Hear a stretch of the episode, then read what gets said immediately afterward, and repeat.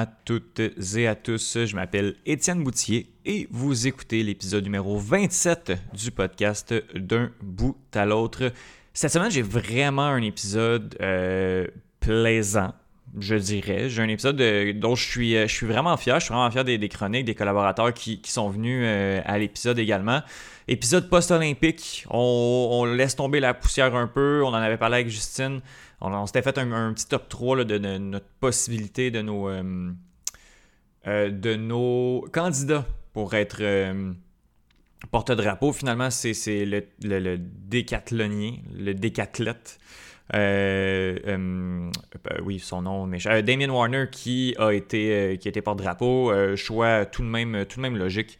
Euh, avec les records, le record qu'il a fracassé, le record de points au, décathlon. donc, euh, on, lui, euh, on, lui a décerné le prix là, souvent. Ben, puis aussi le contexte, mais je pense que même s'il avait comme compétitionné au début là, des jeux, je pense qu'il l'aurait eu quand même parce que bon, faut pas oublier que dès que tu faisais tes jeux, tu avais un X nombre de temps pour partir, notamment dû à la pandémie. Donc, voilà, ça a été lui. Sinon, au niveau du reste de ma semaine, ben c'est ça, comme j'ai dit, post-olympique, on a regardé un peu de sport. C'est le, début de la saison, euh, des saisons européennes. Puis d'ailleurs, à la fin de l'épisode, je, vais vous, euh, je vais vous expliquer qu'est-ce qu'il y en a pour la semaine prochaine. On se prépare un, bel, un beau petit épisode euh, en lien avec ça.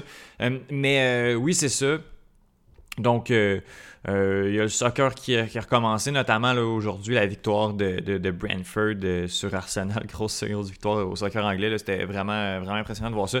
Sinon, ben, il y a eu l'UFC, mais comme je le répète souvent à chaque semaine, c'est tout le temps des euh, des, des, des, des, éléments qui se retrouvent dans le podcast, euh, que ce soit euh, des arts martiaux mixtes, que ce soit le frisbee du Ultimate. Il y en a eu beaucoup cette semaine, trois matchs là, dans la, semaine, je dirais la semaine d'un bout à l'autre, puis il y en a même un ce soir également. Donc quatre matchs en, en huit jours pour, pour le Royal, c'est assez impressionnant. Puis bon, pour l'instant, ça va bien. On en parle avec Philippe Tivierge, qui était déjà venu à l'épisode parler, parler de l'effectif mettre un peu notre prédiction. Puis là, ben, euh, Phil revient, Phil qui est un ancien joueur du Royal. Ancienne légende, j'ai vu sur le site qui, détenait un record de euh, la UDL, ben non, un record d'équipe. Euh, je vais essayer d'aller retrouver ça pendant, pendant que je parle. Puis Philippe, qui est également analyste, euh, cette année, il fait la moitié des matchs euh, de, la UDL, des, le match du Royal à, domicile, en compagnie d'Étienne Fournier. Il fait un excellent boulot et il vient justement nous parler. Ah, je l'ai son, son record à Philippe. Je crois que c'est un record de, de série. Oui, c'est ça. c'est lui qui a le plus de blocs dans, une seule, dans un seul match de de série. Donc avec deux blocs le 24 euh, juillet 2015 face à New York, Philippe Tivierge a ce record, a également euh, le record pour le plus de blocs dans une saison du côté du Royal avec deux. En 2015, j'aurais tendance à dire que c'est arrivé dans la même rencontre. Et bien, vous me voyez venir, il y a également le record pour le plus de blocs euh, en carrière avec le Royal de Montréal. Euh, avec, en série, voilà, avec deux. Donc, euh, Philippe, qui est recordman du Royal, et justement, vient nous parler de, cette, du bilan de mi-saison, en fait, le Royal qui est 3-1 présentement, et qui fait bien, mais je trouve que, que Phil est intéressant parce qu'il apporte certaines, nuances à ce, ce succès-là qu'a euh, le Royal présentement. Puis, je vais juste noter là, que euh, j'ai, malheureusement ma faute. Là, j'ai pas demandé s'il y avait d'autres stars à, saluer sur la ligne défensive. Puis, euh, Christophe Tremblay-Jonca fait vraiment un bon boulot. Puis ça serait dommage de juste pas le mentionner. Donc euh, je rendrai pas autant hommage que, Phil l'aurait fait. Mais Christophe Tremblay-Jonca, présentement, est un des éléments clés du Royal. On n'a pas parlé de lui dans la chronique. Christophe que vous avez entendu, notamment au podcast il y a quelques semaines. Donc voilà, je tenais, je tenais quand même à, le souligner. Sinon, pour les autres chroniques, on a Maxime Carabine en remplacement de Faberglass qui vient parler de l'UFC 265. On dresse également un portrait de ce qui s'en vient pour la suite. On parle d'Olivier Aubin-Mercier. Mais moi, je ne l'ai pas encore vu, Olivier. Ça doit être présentement à peu près là, qui, qui doit être proche de combattre. On parle un peu de la PFL, mais même si, même si ça va être joué. Euh, et euh, justement, Maxime, qui, qu'on peut entendre euh, sporadiquement au 91 Sport, j'étais vraiment content qu'il soit, qu'il soit l'épisode, qu'il soit l'émission, qu'il ait accepté l'invitation. Et puis, je le remercie encore, le super, super bon boulot. Puis, on parle de la victoire de Cyril Gann que j'avais prédit, mais pas au score où j'avais. Ben, pas en fait pas de la manière dont j'y avais pensé. Bref, euh, Cyril Gann est présentement champion intérimaire des poids lourds de l'UFC. Sinon, pour les autres chroniques, il y a Bruno qui vient nous parler euh, du début du football. À l'époque, j'étais un plus grand fan de football. Dans les années d'Anthony de, Calvio, euh, Ben Cahoon, Jamal Richardson, Damon Duval, tous ces gars-là. en fait, les belles années, là, 2008, j'étais quand même assez jeune à l'époque, mais 2008-2009, les conquêtes des Coupes Green. J'étais là, je regardais ça. J'en ai perdu un peu du côté des Alouettes, je suis pas mal moins ça, mais euh, c'est quand même un sport que, j'aime bien. Le football, le football canadien également. Donc euh, Bruno euh, vient parler de l'effectif, met la table, fait une espèce de preview de la saison de la SCF. Parle aussi, étant donné qu'on est à la semaine 2, là, parle des autres résultats de la SCF, les surprises, les, attentes et tout. Et Bruno qui, qui, revient nous en parler. Et finalement, on termine avec Mathieu Dastou. Mathieu, qu'on présente maintenant, qui assume de plus en plus son titre d'humoriste à la relève et qui vient euh, faire un petit, euh, un petit 15 minutes euh, sur les sports refusés aux Jeux Olympiques. Puis après ça, on part sur des discussions. Là. Mathieu, qui, qui, est un bon ami, que, j'aime beaucoup, puis je suis vraiment content qu'il vienne. Parce que bon, euh, il y en a beaucoup qui font. Euh, ben, en fait, les gens se préparent avant de venir ici, mais il y a aussi une forme de préparation habituellement qui, bon, quand, euh, quand Carabine vient parler de l'UFC, c'est préparé, c'est un peu de quoi il va parler, mais sa grosse préparation, ça a été de regarder l'UFC pour venir en parler. Sauf que quand Mathieu vient, Mathieu doit s'asseoir, faire des recherches, écrire quelque chose. donc, je, je, remercie, puis c'est pour ça que je veux pas, je veux pas trop inciter pour qu'il vienne, mais moi, le plus de fois qu'il peut venir, le, mieux je me porte, le plus que, je suis heureux. Donc, je remercie euh, beaucoup euh, Mathieu. Et euh, avant de commencer l'épisode, on va y aller d'une nouveauté. On va essayer ça cette année. en fait, cette année, non. Ben, en fait, cette semaine, éventuellement. Peut-être que je vais la refaire aussi. sur une suggestion de Maxime, Maxime Carabine, qui, m'a suggéré de, mettre les épisodes en vidéo sur YouTube. je ne les ai pas tous faits. J'ai pas averti les gens que je le ferais non plus. Fait à certains moments, euh, ça, ça donnait juste pas parce que, bon, euh, soit qu'on faisait ça au, téléphone, soit qu'on faisait ça dans un background qui était bon, pas idéal euh, pour, pour, pour, poster le vidéo. Donc, je vous invite à aller sur la chaîne YouTube du Club École, qui est on va, on va garnir un peu le, le, YouTube du LCE pour justement y aller avec les vidéos. Si jamais vous voulez nous, nous, voir, nous voir la face pendant qu'on fait nos chroniques, pendant qu'on se prépare, ma face un peu sérieuse à essayer de de ramener tout ça puis de ne pas me perdre dans, les interventions. Donc, euh, ouais, on, essaie ça. Les chroniques euh, vont être disponibles sur YouTube. L'intro sera pas là. Je vais juste mettre les chroniques, pas de montage. Voilà, on y va là. Puis, on teste. Ça prend pas plus temps que ça de temps. C'est pas si difficile que ça. Puis, ben, après ça, les chroniques peuvent être repartagées sur, euh, sur les réseaux sociaux également si cela vous chante. Donc, voilà, on se lance. Grosse intro. Ça faisait longtemps que j'avais pas une, une aussi grosse intro que ça. On y va, puis on commence tout de suite avec la chronique de Philippe.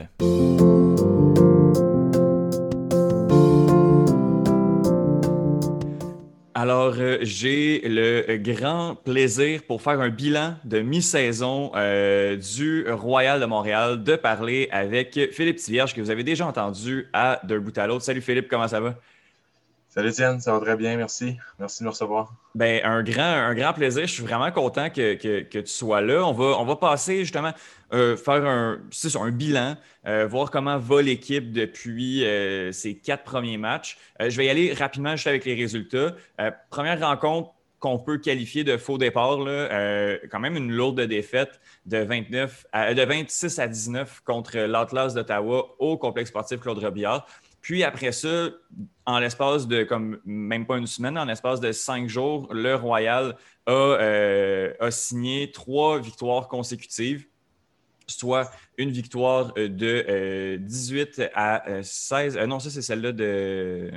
18-16, non, ça oui, c'est ça, voilà. 18, mon Dieu, je suis mêlé. 18-16 contre le Rush de Toronto, un 22-18 contre l'Atlas d'Ottawa et un autre 18-16 contre l'Atlas d'Ottawa. Donc, trois victoires consécutives. Au niveau des résultats, ça va, c'est le fun, le Royal Gang, mais euh, si on, peut te suivre sur Twitter, tu as quand même des petites réserves face à, cette série victorieuse-là. Oui, effectivement. Mais dans le fond, dans le premier match contre euh, Toronto, euh, il y a eu il y a plusieurs joueurs de Toronto, des joueurs clés de Toronto qui sont absents. le Royal a quand même très bien joué, mais c'est juste qu'il faut, faut être faut être conscient que euh, mm-hmm. c'est pas la, machine de Toronto qu'on avait devant nous sans Claude Robillard. Euh, on a, il y a des joueurs clés, là. il y a Thompson McKnight, il y a Azaya Masek Kelly, Ian McKenzie, entre autres, qui sont supposés être de l'alignement ce samedi. Euh, donc, j'ai l'impression que on va avoir une meilleure idée là, euh, du calibre que, Toronto va, offrir. ensuite, contre Ottawa, le match suivant, il manquait Nick Boucher.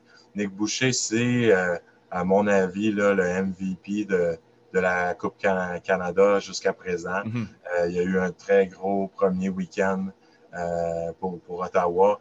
Euh, autant, surtout avec ses, ses, lancers, mais également, il a fait quelques dommages là, avec des attrapés dans le fond. Il joue extrêmement bien défensivement également. Donc, le fait de ne pas être là, effectivement, ça, ça nuit beaucoup à, à, à l'Outlaws d'Ottawa. Donc, le Royal a, a gagné cette partie-là, mais j'avais hâte de voir là, jeudi dernier avec Nick Boucher euh, dans, dans l'équipe qu'est-ce que qu'est-ce que ça donnerait. Là, jeudi dernier, ils ont gagné. Euh, très bien. Là, je pense que toutes les, deux équipes étaient à, force, à force complète, là, des aliments complets. par contre, il y a encore beaucoup de revirements. Il faut dire qu'il y a eu un orage durant la partie. Là, à un moment, il y avait beaucoup, beaucoup, beaucoup de vent, mm-hmm. beaucoup de pluie. Euh, donc, c'est sûr que tous les revirements qui ont lieu pendant cette période-là, euh, c'est un peu explicable, mais même à ça, dans la première mi-temps, il n'y avait pas encore l'orage et puis il y avait quand même trop de revirements. Donc, on a une équipe jeune. Euh, les résultats sont là, 3-1 jusqu'à présent. moi, je dis juste qu'il ne faut pas penser qu'il ne faut pas nécessairement s'emballer et, mm-hmm. penser qu'ils vont terminer premier au championnat de la fin de saison dès maintenant. C'est encore Mhm. Oui, euh, tu, tu, fais bien de me ramener un peu sur, euh, sur terre, Phil. Euh, mais oui, puis tu as aussi parlé de, l'orage de, jeudi. Ben, de l'orage, ben, de, la, grosse, c'était quand même une grosse pluie. Puis à ce moment-là, le Royal avait une avance de 4 points, puis a commencé à perdre des points un peu là-dessus. Donc, j'ai l'impression que cette pluie-là a, vraiment désavantagé le Royal, alors que ben, théoriquement, ça devrait vraiment pas. C'est un élément qui doit nuire aux, deux équipes. Fait oui. Puis euh, jeudi également, là, beaucoup, justement, euh, on en parlé un petit peu avant en première, euh, première mi-temps. Euh, je trouve qu'il y a eu beaucoup, beaucoup de, de, turns de revirement qui n'ont pas été convertis, qui auraient dû l'être. mais au final, puis Étienne Fournier le, dit dans, son, dans son recap avec Rose sur Facebook, le match s'est gagné au quatrième quart. On a senti une espèce de remontée d'Ottawa. Finalement, le Royal a géré au final, même si justement il y a, des, quelques petits flags à lever, euh, ça fonctionne. Puis présentement, le Royal est au, sommet de, la Coupe canadienne, même si justement Toronto a seulement joué deux matchs. Effectivement, effectivement. Puis ce, ce qui est le fun de, voir du Royal, c'est l'esprit de, justement l'esprit de, guerrier. Euh, ils travaillent très fort. Euh, c'est beau de voir les jeunes insuffler de l'énergie aux vétérans. Et mhm. aussi, tu sais, euh, un point de l'autre équipe, deux points de l'autre équipe, mais on sent que euh, la base est solide et que ça va pas nécessairement euh, glisser et mhm. partir en partir sur une, vague négative. Donc, donc ça, c'est ça, c'est très bien.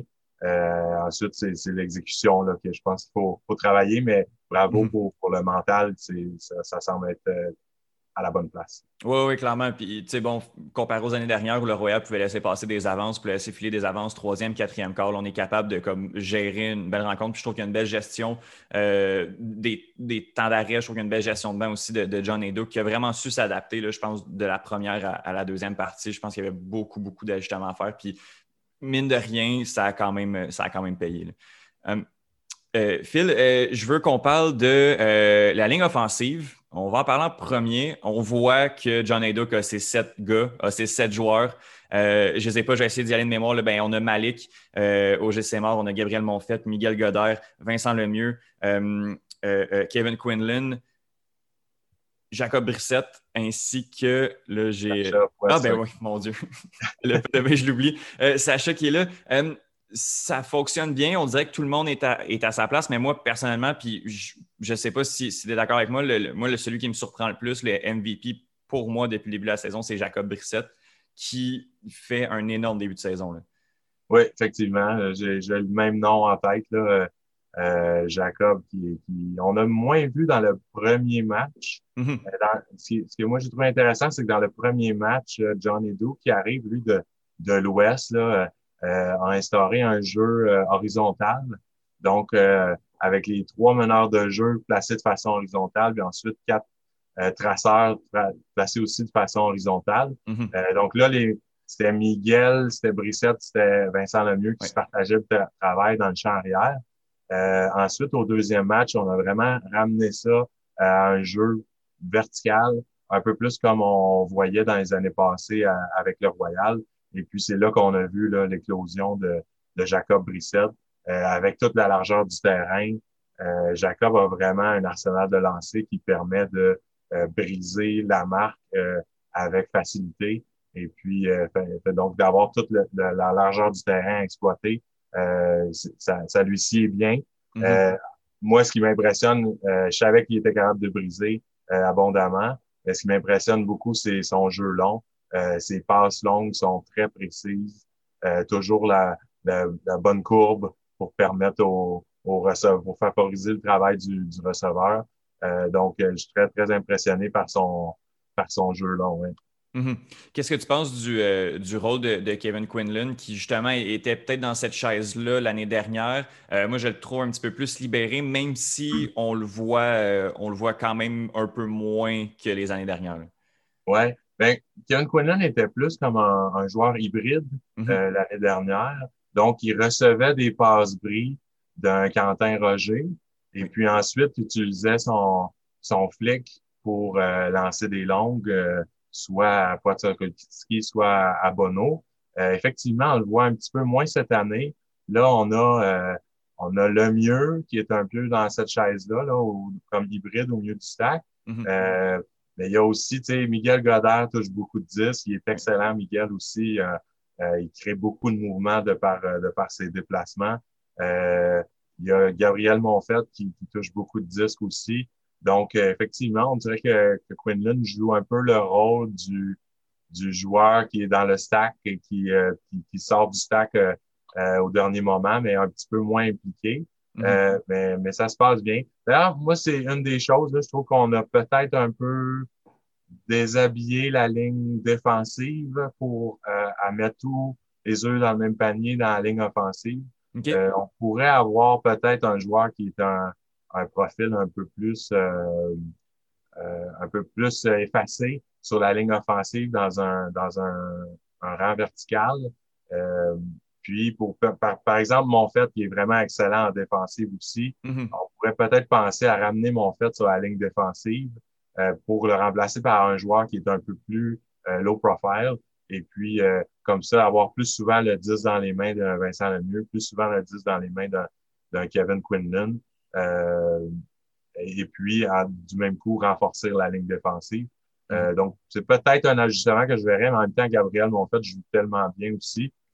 c'est dur de c'est dur de, de l'enlever de là. là. Euh, ce mhm. serait vraiment pour, pour, renforcer la ligne défensive.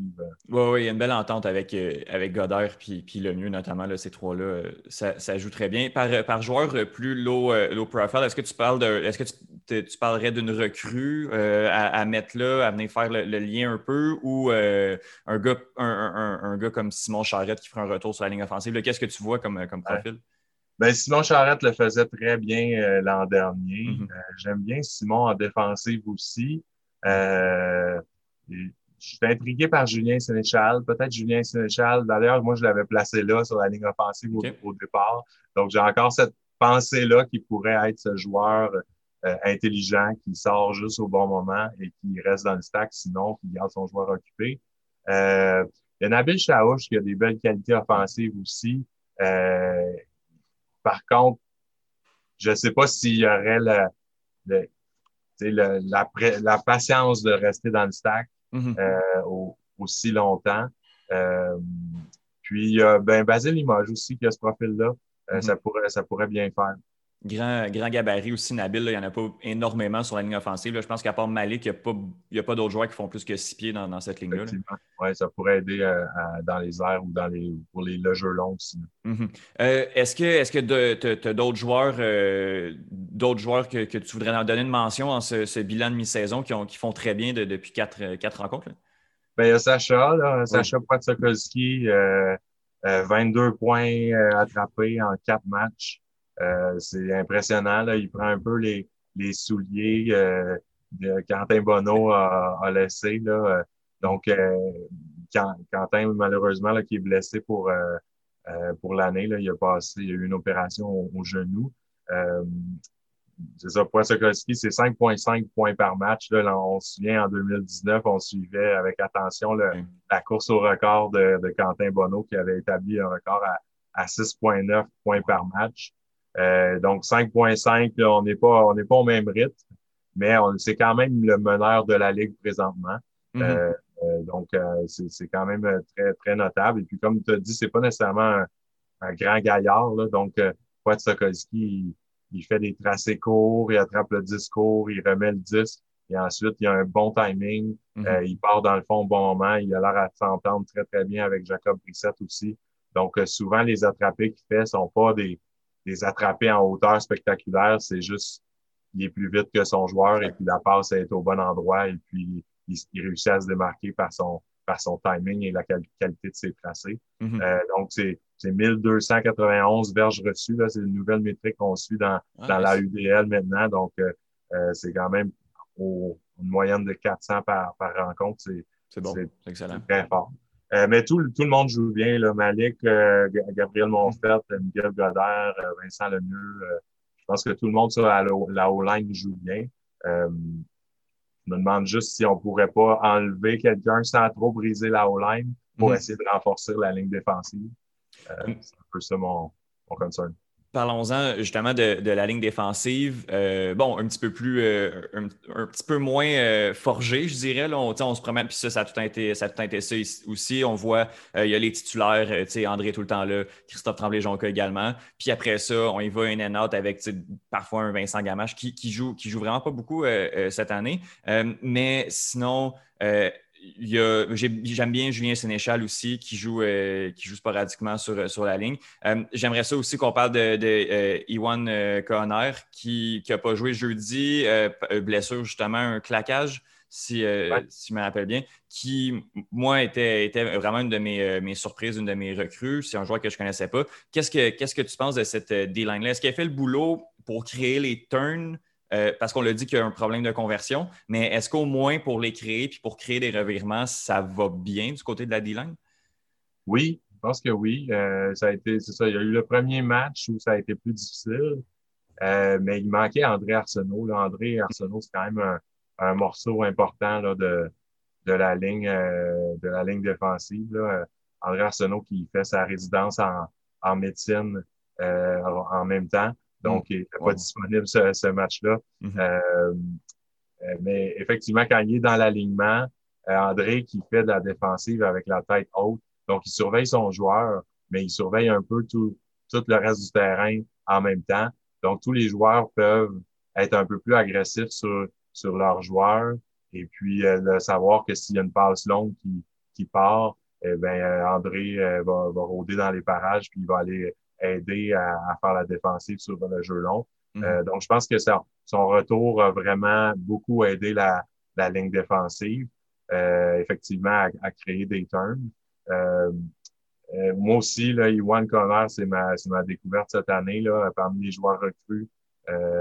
c'est lui, que, mon joueur que, que je découvre aussi, là, que je connaissais pas avant, que, que j'adore. Il, il, est un peu low profile, dans le sens qu'il fait pas nécessairement beaucoup de, de lancers bloqués, mais euh, il fait du gros travail sur, euh, sur les lanceurs adverses pour s'assurer que, que ces joueurs-là n'aient pas le 10 de façon euh, facile. Mm-hmm. Et son positionnement, il est, parfait, il est très, très quick, donc très, très vif dans, dans ses, ses déplacements. donc, c'est c'est vraiment lui aussi ma, ma découverte. Je ne connaissais pas moi non plus. Euh, puis, il faut parler d'Eliott et Loire. Là. Elliott a eu un, un départ euh, difficile là, dans la, la première mm-hmm. euh, rencontre, mais c'est en train de se replacer. c'est toujours lui qui, qui reprend le disque une fois qu'on a un revirement. Donc, souvent, il prend le disque alors qu'il est coincé sur le bord de la ligne, euh, mm-hmm. sur un jeu arrêté. La défensive a le temps de, de se placer. Donc, c'est vraiment une position euh, inconfortable.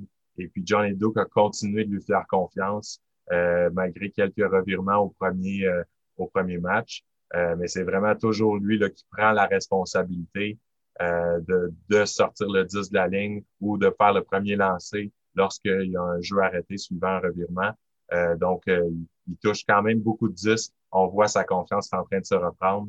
Euh, donc, ça, va très, ça va très bien pour, pour Elliott dans, les trois derniers matchs. Mm-hmm. Est-ce que tu as, d'autres noms de recrues? Moi, je pense à, Thomas Lalonde-Landry aussi qui, fait bien dans la catégorie des, des grinders, gars de soutien qui, vont travailler très, très fort. Je le connais, Thomas, je savais que ça allait être, euh, je savais que ça allait être ça. Puis moi, il ne me déçoit pas. Il fait exactement ce qu'il a à faire. Euh, travaille très, très, très, très fort. Sinon, est-ce que tu as d'autres, euh, d'autres noms comme ça qui, qui viennent? Effectivement, Thomas, mais moi, Thomas, j'ai surtout remarqué jeudi, hier, en fait, contre, contre Ottawa, où il a un peu pris le rôle de, de Iwan Conner et il couvrait Nick Boucher. du Outlaws d'Ottawa. Et puis effectivement, là, il était, euh, il était dans les euh, vraiment toujours euh, sur son joueur, toujours dans l'espace. il a fait quelques fautes d'ailleurs qui ont semblé un peu tannées le, joueur d'Ottawa. sinon, ben, il y a Nabil qui a réussi à sortir quelques, quelques défensives. Nabil, c'est un peu ça. C'est un joueur qui, qui va parfois se faire avoir sur des jeux qui semblent faciles, et mm. parfois, il va aller chercher des grosses défensives. C'est super payant euh, d'aller chercher des grosses défensives. Euh, donc, c'est un peu ça qu'il faut s'attendre euh, avec Nabil. Et, ouais, c'est un peu ça. Cool, cool.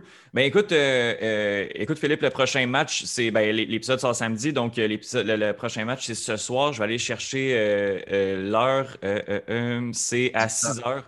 Euh, du côté de Toronto contre le Rush de Toronto, je fais un rappel du classement. Présentement, le Royal de Montréal est premier de la Coupe canadienne. On se rappelle que c'est une saison de huit matchs, quatre matchs contre les, chacune des deux équipes euh, extérieures et euh, à domicile également. Donc, le Royal de Montréal est 3-1, le Atlas d'Ottawa est 2-2 et le Rush de Toronto est 0-2. Mais comme tu l'as dit, le Rush de Toronto, qui est, qui est théoriquement plus supposé être la puissance canadienne, a manqué des joueurs, n'a seulement joué que deux matchs, donc c'est encore vraiment ouvert suffirait d'une défaite ce soir, en fait, puis on, ouvre, encore, euh, on ouvre encore complètement cette, euh, cette division-là, cette Coupe canadienne-là, qui au final verra, se, couronner un, champion entre la première et la deuxième position. On va jouer une finale. Les détails sont encore un peu flous, mais euh, on suit ça, on suit ça avec intérêt. Philippe Tivia, je te remercie énormément. je t'assure de passer une bonne deuxième saison, puis on se reparle d'ici au, moins, au moins pour faire un bilan de saison s'il y a lieu. Parfait. Excellent. Merci, Étienne. Super. Merci.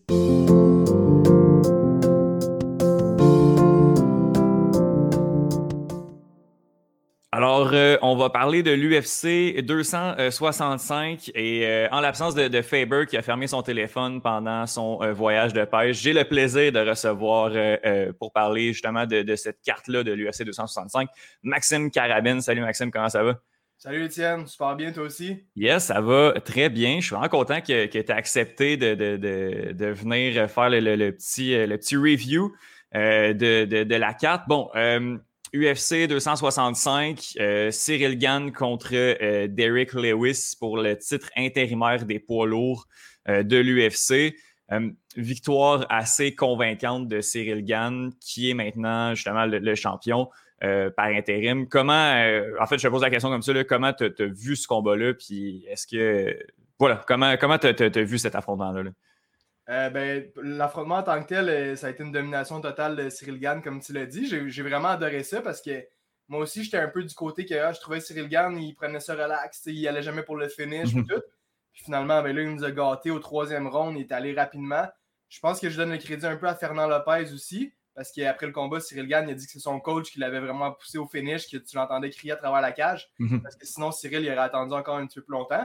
Euh, fait que je suis bien content. C'est, malheureux pour Derek Lewis. Je pense qu'il aurait pu donner un meilleur spectacle que ça, un bien meilleur spectacle que ça même, mais la pression était, vraiment sur ses épaules. Le, pauvre petit gars, il, s'en est trop mis ses épaules. je trouvais ça intéressant. j'ai entendu d'autres combattants dire ça cette semaine. Je pense que c'est Dominic Cruz pendant le, euh, pendant le combat c'est peut-être pas Dominic Cruz, je me trompe, mais c'est un autre. En tout cas, il disait que Derek Lewis avait vraiment mis beaucoup d'efforts sur ce camp-là. Il avait perdu du poids, il s'entraînait comme un malade. Puis il disait J'aime pas ça, entendre ça par rapport à Derek Lewis, parce que d'habitude, lui, il se contente d'aller au fast-food la veille, puis de mm des gueules le lendemain. C'est rare qu'il va se mettre à 100% dans un fight. Fait que ça, ça explique beaucoup la pression qu'il avait sur les épaules. On répète qu'il se battait à Houston, c'est là qu'il devient. C'est un mhm. gros fan de sa ville natale. Fait qu'il y avait toute la pression du monde. Les fans voulaient vraiment le voir dégommer Cyril Gann, puis ça n'a pas marché. Les coups euh, significatifs, je pense que ça a fini genre 95 à 18. Ah, c'est fou, Gann. Hallucinant. C'était pas fair. Je suis vraiment content pour Cyril Gann. Écoute, euh, on pas, le gars, il s'est pas fait toucher encore en 10 mhm. combats pro. C'est impressionnant. Là, fait que, non, la suite, la suite est, intéressante. J'ai bien hâte de voir ça. J'ai aimé le combat. Comme je te dis, j'aurais aimé mieux un petit peu plus d'adversité de la part de Derek Lewis, mais c'était pas sa soirée. Non, non. Comment tu as trouvé Gann au, euh, premier round? Moi, je l'ai trouvé vraiment nerveux, vraiment tendu, un petit peu plus qu'à l'habitude. Ben, puis on, sait, on, sait la game de Derek Lewis, on sait ce qu'il allait faire. Euh, il allait essayer de, l'avoir avec sa bonne droite. Euh, je l'ai trouvé justement vraiment sur les nerfs Cyril Gann, habituellement, qui est un petit peu plus posé, mais au final, a bien joué le game plan, l'a juste épuisé pour, pour puis a bûché ses jambes aussi pour faire en sorte qu'il y ait comme au milieu du troisième round, il abandonne. Mais comment tu as trouvé, euh, as trouvé Gann, dans, surtout au début du combat, je le trouve un peu nerveux. Oui. Ben, tu as raison de, dire que les leg kicks, ils ont, affecté Derek Lewis à fond. C'était vraiment une bonne, euh, une bonne tactique de la part de Cyril Gann. Honnêtement, j'ai pas, pas trop remarqué que Cyril était plus tendu qu'à l'habitude. Peut-être que c'est vraiment juste le power de Derek Lewis. Il voulait savoir s'il pouvait le filer tôt dans le combat. Fait que, on s'entend, tu vas prendre tes gardes, tu vas prendre ce relax. C'est normal que tu sois un peu stressé. Puis aussitôt qu'il a vu que Derek Lewis n'était pas là pendant tout, ben, il s'est mis à attaquer les jambes. Ça, il est allé plus haut, il montait à la tête. Non, je pense qu'il y a eu une très bonne approche, Cyril. Fort possible qu'il soit un petit peu stressé, effectivement, au début. C'est un combat de championnat du monde face à une grosse pointure. Fait que, mais il a super bien géré ça. Fait que, félicitations. Fait que ce qui s'en vient pour, euh, pour Cyril Gann, on, on le savait, là, je pense que ça allait arriver. Moi, j'avais un target d'ici fin 2022, mais là, on s'enligne pour fin 2021, peut-être début 2022. Euh, Cyril Gann contre Francis Nganou, on l'attend ce combat-là, on, est rendu là, en fait. Euh, là, euh, ben, Ganou est, est, prêt. Là. Il, est en, il pourrait le faire euh, justement dans quelques mois. Dana White veut le faire rapidement. Euh, en fait, un, tu penses que ça va se faire quand? puis, qu'est-ce qu'on attend de ce match-up-là qui, est complètement fou? Absolument. ben, tu as raison. Là. Moi, je vois ça fin 2021, décembre, mm-hmm. pas avant. Parce que Cyril, ça fait deux fois en un mois qu'il se bat. Il s'est battu contre Volkov il y a à peine un mois. Mm d'un petit break. Là, c'est pas... Puis c'est pas tant en fait touché contre Derek. Fait que c'est possible qu'on voit ça descendre. Sinon, début de l'année 2021, tu as bien raison. Est-ce que ça va être Francis Ngannou? Techniquement, la logique voudrait que oui, parce que Cyril vient de gagner la ceinture intérimaire. Mais on ne l'avait pas vu venir, cette ceinture-là. Parce que est-ce que est-ce qu'ils vont la. Tu sais, ça se peut qu'ils. Moi, j'ai vu des Stipe Miocic, euh, parce que Ngannou veut vraiment se battre contre John Jones, j'ai l'impression. Mhm. Euh, il, y a pas sais, j'ai vu Ngannou a commenté pendant le, combat de Derek Lewis, puis Cyril Gann, il a dit ça n'a pas rapport, c'est moi qui est le champion. Oui, c'est une ceinture, mais c'est pas la vraie ceinture. Puis il dit c'est même pas pour le number one contender, parce que le number one contender, selon moi, c'est Stipe Miocic. Mhm. Ça, c'est Ngannou qui a dit ça. c'est peut-être pour brosser la soupe, faire suer un peu euh, Dana White effectivement, c'est probablement Nganou puis Gann qu'on va voir, mais on ne sait jamais. Euh, puis comment je vois ce match-up-là, euh, comme je disais sur le iPod podcast à Greg, je pense que Nganou a quand même l'avantage, un peu plus d'expérience, frappe fort, genre en forme. Tu sais, Derek mhm. Lewis n'est pas nécessairement en forme à, la même taille que, Cyril Gann. Nganou l'est. On a tous vu les, vidéos de sparring des deux qui s'affrontent, puis Ngannou, euh, ouais, Cyril Gann, il tient son bout. Euh, Francis Ngannou est peut-être épuisé, on ne sait pas, ça fait peut-être trois rounds qu'il se bat, puis on envoie Gann là. Mais tout ça pour dire que Gann tient Ngannou, puis c'est super beau à voir parce que dans notre tête, Ngannou, c'est est dans un autre monde. Puis là, Cyril Gann, ça va faire juste. Aujourd'hui, ça fait deux ans qu'il a, a, commencé. C'est fou, C'est fou, Puis là, on parle de lui qui va affronter Francis Ngannou. Pour dire que Ngannou a aussi eu une sale montée dans l'UFC. Mhm. Euh, mais je pense que Ngannou va battre Cyril Gann euh, parce qu'il n'y aura pas je pense qu'il va être un des premiers à réussir à le toucher puis à le knocker. Je pense que c'est le mhm. même que je vois ça. Mais j'arrête pas de douter Gann puis il arrête pas de me faire avaler mes paroles. Fait que qui sait? Oui, ça va être, ça va être un bon match-up. Justement, on n'a pas, pas de date encore, on ne sait pas quand ça, va se faire, mais euh, éventuellement, plus tôt que tard, justement. Euh, sur le reste de la carte, euh, masterclass de José Aldo, je pense qu'il faut en parler. Je pense qu'on n'en parle pas assez. Quel combat qui a fait? Qu'est-ce que tu as pensé de la performance de, cette légende-là des, des arts martiaux mixtes? Ben, super, super cool, man. Euh, genre, je pense que José Aldo aurait été chercher le finish si c'était pas que Pedro Munoz est super tough. parce que c'était vraiment un combat de fou de José Aldo. Premier round, super, euh, genre, euh, super scolaire, si on veut, comme approche. Là, il va étudier son adversaire. Il va attendre de voir ce qu'il va lancer comme attaque. Euh, Aldo n'a pas lancé plus que 5 coups dans le premier round. Fait que tu te demandes un peu s'il est là ou s'il n'est pas là. Mm -hmm. aussitôt que le deuxième round a commencé, c'était magnifique. Là. Des combinaisons, les mains super rapides à la José Aldo d'antan. Il est allé d'une coupe de coups de pied d'un jambe. Moins qu'avant, il y a beaucoup de monde qui pense que, que José Aldo aurait des problèmes avec ses jambes, aux genoux, ou des trucs comme ça, ce qui serait bien normal après avoir lancé 3 millions de leg kicks pendant sa carrière. Mhm. Mais c'était franchement une super belle euh, performance. Puis il a vraiment dominé Pedro Munoz. C'était limite un punching bag, Pedro Munoz. C'est pas un tu croche, c'est pas un de céleri. Le Munoz, on l'a vu dans des solides guerres face à des gros fighters dans les 135 livres. Fait que c'est vraiment impressionnant de la part de José Aldo qui continue de nous surprendre. Euh, on dirait qu'il a 6 vies, ce gars-là. Il descend à 135 livres. Il était écœurant. Là, il demande un, un, shot contre TJ Dillashaw. Malheureusement, je pense pas que ça va arriver parce que Dillashaw vient de battre Sandagan. Fait qu'il va pas reculer mm aller se battre contre euh, Aldo. Lui, c'est le title shot ou rien pour Dillashaw. Mais Aldo, il se met vraiment en bonne position pour aller chercher des money fights, des gros fights, des pay-per-view fights. Fait que non, j'étais super content pour lui. Ah, moi, c'est Aldo, je pense que c'est un de mes, top 5 favoris de tous les temps. Puis de, le voir encore à ce niveau-là, euh, être capable de, battre des, Pedro Munoz, des, des, vraiment des durs à cuire. C'est pas justement, tu l'as dit, c'est pas n'importe qui. Pedro Munoz a, fait de, bonnes guerres. J'ai vraiment aimé ça. Puis bon, sur, le reste de la, main card, euh, je veux juste revenir finalement sur, euh, sur Vicente Luque. Oh moi, je, m'y attendais. J'avais, moi, j'avais prédit un, un, Vicente Luque, peut-être TKO au deuxième round. Mm-hmm. Par soumission après trois minutes contre Michael Chiesa, ça, je l'ai tellement pas vu venir. Puis je pense que personne avait vu cette performance-là de, de Luque qui est rendu un, un élite dans, dans, la catégorie des welter. Mais ça, man, il est sur 10 victoires de suite. Genre, il a perdu un combat à ses 11 derniers fights. C'était contre Wonderboy. Puis il le tenait, tu sais, c'est juste qu'il y avait une drôle d'approche. Anyway, il a complètement il n'a pas complètement dominé qui est ça, mais il a tellement fait ça vite. Mais c'est qu'on sous-estime beaucoup le ground game de Luke parce qu'il aime tellement ça se battre avec ses points. Il est mhm. tellement électrisant, il est tellement excitant, puis il est super bon quand il se bat avec ses points. Fait que même lui, sûrement qu'il sous-estime son grappling. sais. Mais qui est ça, il est arrivé. Il mis, ils ont échangé un peu debout. Luke overextend une shot, euh, qui est ça l'a mis à terre. Puis moi, personnellement, qui est ça, son grappling, il est très haut dans, dans la mhm. hiérarchie de grappling de l'UFC. Fait que je pensais que c'était fini Direct là, il y avait un gros neck crank sur Luke. Luke a pris son temps, il a renversé ça. J'ai jamais vu ça. Rapidement de même, il a clenché le, le Dark Stroke, puis après 10 secondes, la tête à Kiesa allait sauter tellement il était rendu mauve. Pas eu le mhm. choix de taper. Victoire du Brésilien. Il n'a pas, a pas eu une. Il a pas mangé une shot pendant le fight. Mm euh, Luke, non, Luke, c'est un, un, vrai de vrai. Là, ouais. Puis, tu sais, je, je considère pas qu'il y a une intelligence de combat incroyable.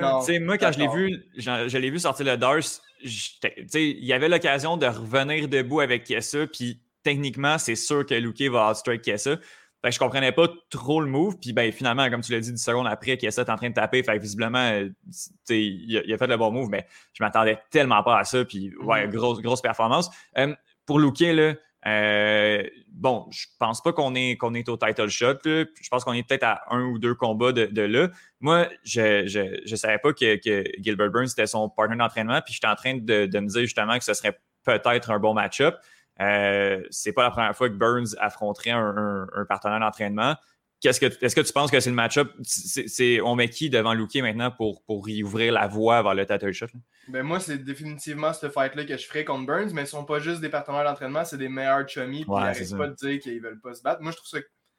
Je respecte leur, euh, leur décision là-dessus, mais rendu là, les chums, vous êtes dans l'élite de l'élite, dans la même division, vous voulez vous battre pour la belt, ils n'auront pas le choix à un moment donné, à mon avis. Ça se peut qu'ils réussissent à le contourner, mais il y en a un des deux qui n'aura pas la belt à cause de ça, parce que c'est d'après moi, c'est définitif que Gilbert Burns ou euh, Vicente Luque, un des deux, va être champion euh, éventuellement. Puis je pense que je donne l'avantage à Luque personnellement parce qu'on a vu Burns faire allumer bien raide par Ousmane.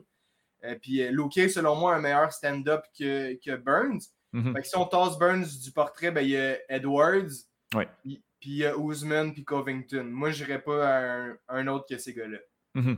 Ouais, ça va peut-être être Edwards, justement, si on, si on veut contourner, mais comme tu le dis, là, Mané, c'est les deux, les deux meilleurs chums sont dans le top 5, là, dans le top 4 même si, si tu exclus le champion. Fait ouais. il va falloir que ça se fasse là, éventuellement. Si, vous voulez faire le fight, là, tu fais ce fight-là, puis le gagnant, c'est garanti que c'est un title shot. Oui, oui. Ouais, c'est clair. C'est clair. Et ah, puis de la manière aussi que Luke sort son monde, c'est fou. Là. Edwards et Luke se sont déjà battus. Mais euh, il y a comme 3-4 ans de ça. Puis Edwards avait gagné par décision, puis c'était quand même serré. Euh, mais, tu sais, là, Edwards, il a déjà perdu contre Ousmane, tu sais. Mhm. Il arrête pas de vouloir dire, ouais, mais je suis plus le même combattant qu'avant, puis tatata, Ben, Loki peut donc utiliser la même excuse puis dire, ben, Big, je suis plus le même que j'étais quand tu m'as battu il y a trois ans, tu sais. Fait que moi, je ferais Edwards, euh. Mhm. tu fais le, pour les 170 livres, tu fais le championnat entre Ousmane et Covington parce que ça va être un sale fight. Oui. Puis après ça, tu joues avec ces quatre gars-là. Oui, en tout cas, euh, à suivre, là, ça peut changer. Euh, tout ça laisse Burns en dehors, mais si tu veux pas te battre contre ton chummy, Big. Euh, Ouais, il faut, faut qu'il y en ait un. Là. faut qu'il y en ait un justement dans, dans ce, ce quatuor-là qui, qui soit exclu. Euh, As-tu autre chose sur cette carte-là? Il y a un bon petit fight entre, euh, entre Raphaël Fiziev Bobby Green euh, que, que j'ai bien ben, aimé. Sinon, ouais. Rapidement sur ce fight-là, on est tous. tout ce que, ce que ce fight-là nous annonçait, c'est que Fiziev allait complètement démolir Bobby Green. Fait que moi, c'est le même que je suis rentré dans le fight. Mm-hmm. J'ai vraiment été pas déçu, mais tu sais, je suis resté un peu sur mon appétit avec Fiziev, puis Bobby Green m'a complètement mis à terre j'ai été impressionné par Bobby Green. C'est dommage parce que c'est Fiziev, le jeune qui monte, puis c'est mhm. Bobby Green, la star. Ben, pas la star, mais le, le bon vet qui est tout le temps. Puis c'est dommage parce que c'est Bobby Green qui m'a le plus impressionné. J'aurais pas donné le fight à Bobby, mais il méritait clairement le troisième round, puis ça aurait peut-être pu être une, split decision. Je trouve qu'il s'est fait, fait avoir un peu, mais ils ont eu le 50 000 après le combat, ils se sont serrés dans les bras. C'est rendu deux meilleurs chummies, man. J'adore. J'aime tellement ça, voir ça. les deux, t'es vois en arrière. Ah Yo, yes sir, bro, man. Genre, j'adore ça, man. Fait quoi, c'était une belle carte. Euh, on a eu des beaux KO aussi. Euh, mhm. mais sinon, en général, euh, on, a pas mal fait le tour. Oui, oui. bon, ce qui s'en vient dans l'UFC, c'est comme je te disais avant de commencer, les cartes me découragent, même, ça n'a aucun sens. Canonier Gastelum, dans, en fait, la semaine prochaine. Ouais, ouais le co-main, c'est Guida contre Madsen. Genre, j'adore Clay ouais, Guida, mais ouais, co-main, là, jeez. Ben, puis sinon, les autres, un autre fight que, bah, bah, parce que parce c'est tout ce qu'on a sur cette carte-là. Là, moi, Alexandre Pantora contre ben Brendan Royval, ça va être, ah ça va être mental, ça, ça va être vraiment cool.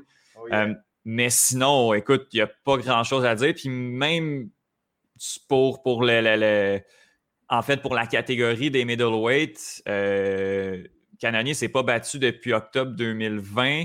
Euh, Whittaker, euh, pas Whittaker, euh, Gastelum est pas sur une super pente non plus. Là. On met ce main event-là, mais un peu comme All Strickland où il n'y a pas tant d'implications que ça. Ah, je suis d'accord avec toi. Les deux gars, ils reviennent de se faire planter par euh, Whitaker. Mm-hmm. Euh, non, non, non. Tu sais, je pense que c'est quand même un bon match-up, tu sais. Mais mm-hmm. effectivement, c'est pas le match-up qui veut le plus dire de quoi. Euh, pour vrai, Pantoja Royval, c'est mon fight. c'est mon fight. Ah ouais, hein? Ouais, ouais. ouais 135 livres sont écœurants. Brandon Royval, je l'aime beaucoup. Là. Il s'est battu contre Brandon Moreno au mois de novembre, avant que Moreno y affronte euh, Figueredo pour la première fois. Mm-hmm. Puis Moreno l'avait battu à cause que Royval s'était disloqué l'épaule après le premier round. Mais sinon, c'était méga serré, là, ce combat-là. Là. Fait si Royval est capable de tenir le champion des 125 livres, là, D'après moi, il va passer au travers de Pantoja, puis ça va être un solide fight. Exact. Puis, puis juste avant, Royval avait fait une super guillotine, là, avait c'était une guillotine, je pense, debout contre Carcara France euh, dans, ah un, dans un bon round. C'était quand ah même cool. Fait que ouais, c'est un combattant que j'aime beaucoup. Puis bon, euh, ne serait-ce pour cette carte-là, je vais quand même regarder cette fight-là. Sinon, si on continue un petit peu plus loin, euh, ben ça, ce match-up-là, par exemple, m'excite beaucoup plus que, que Canonier Gastelum. Là. Barbosa, euh, Etienne Barbosa contre Giga Chikadze, euh, ça ira pas à terre ou presque. Puis ça, ça se finira pas sur 5 rounds, moi, je pense. Ça va se donner des coups de pied en masse. Ah, man, ça va être fou. Euh, genre, mon cœur est 100% avec Etienne Barbosa. Mm Giga Chikadze, là, il, pas, il est fort, tu sais, je, je, je dénigre rien mais il m'a pas euh, surpris. Là, oui, il a, pété Cobb Swanson euh, rapidement à son dernier fight, mais le fight mhm. d'avant, il s'est battu contre un Nowhere, le gars qui s'est battu sur le premier combat la semaine passée, qui s'est fait euh, rear naked choke.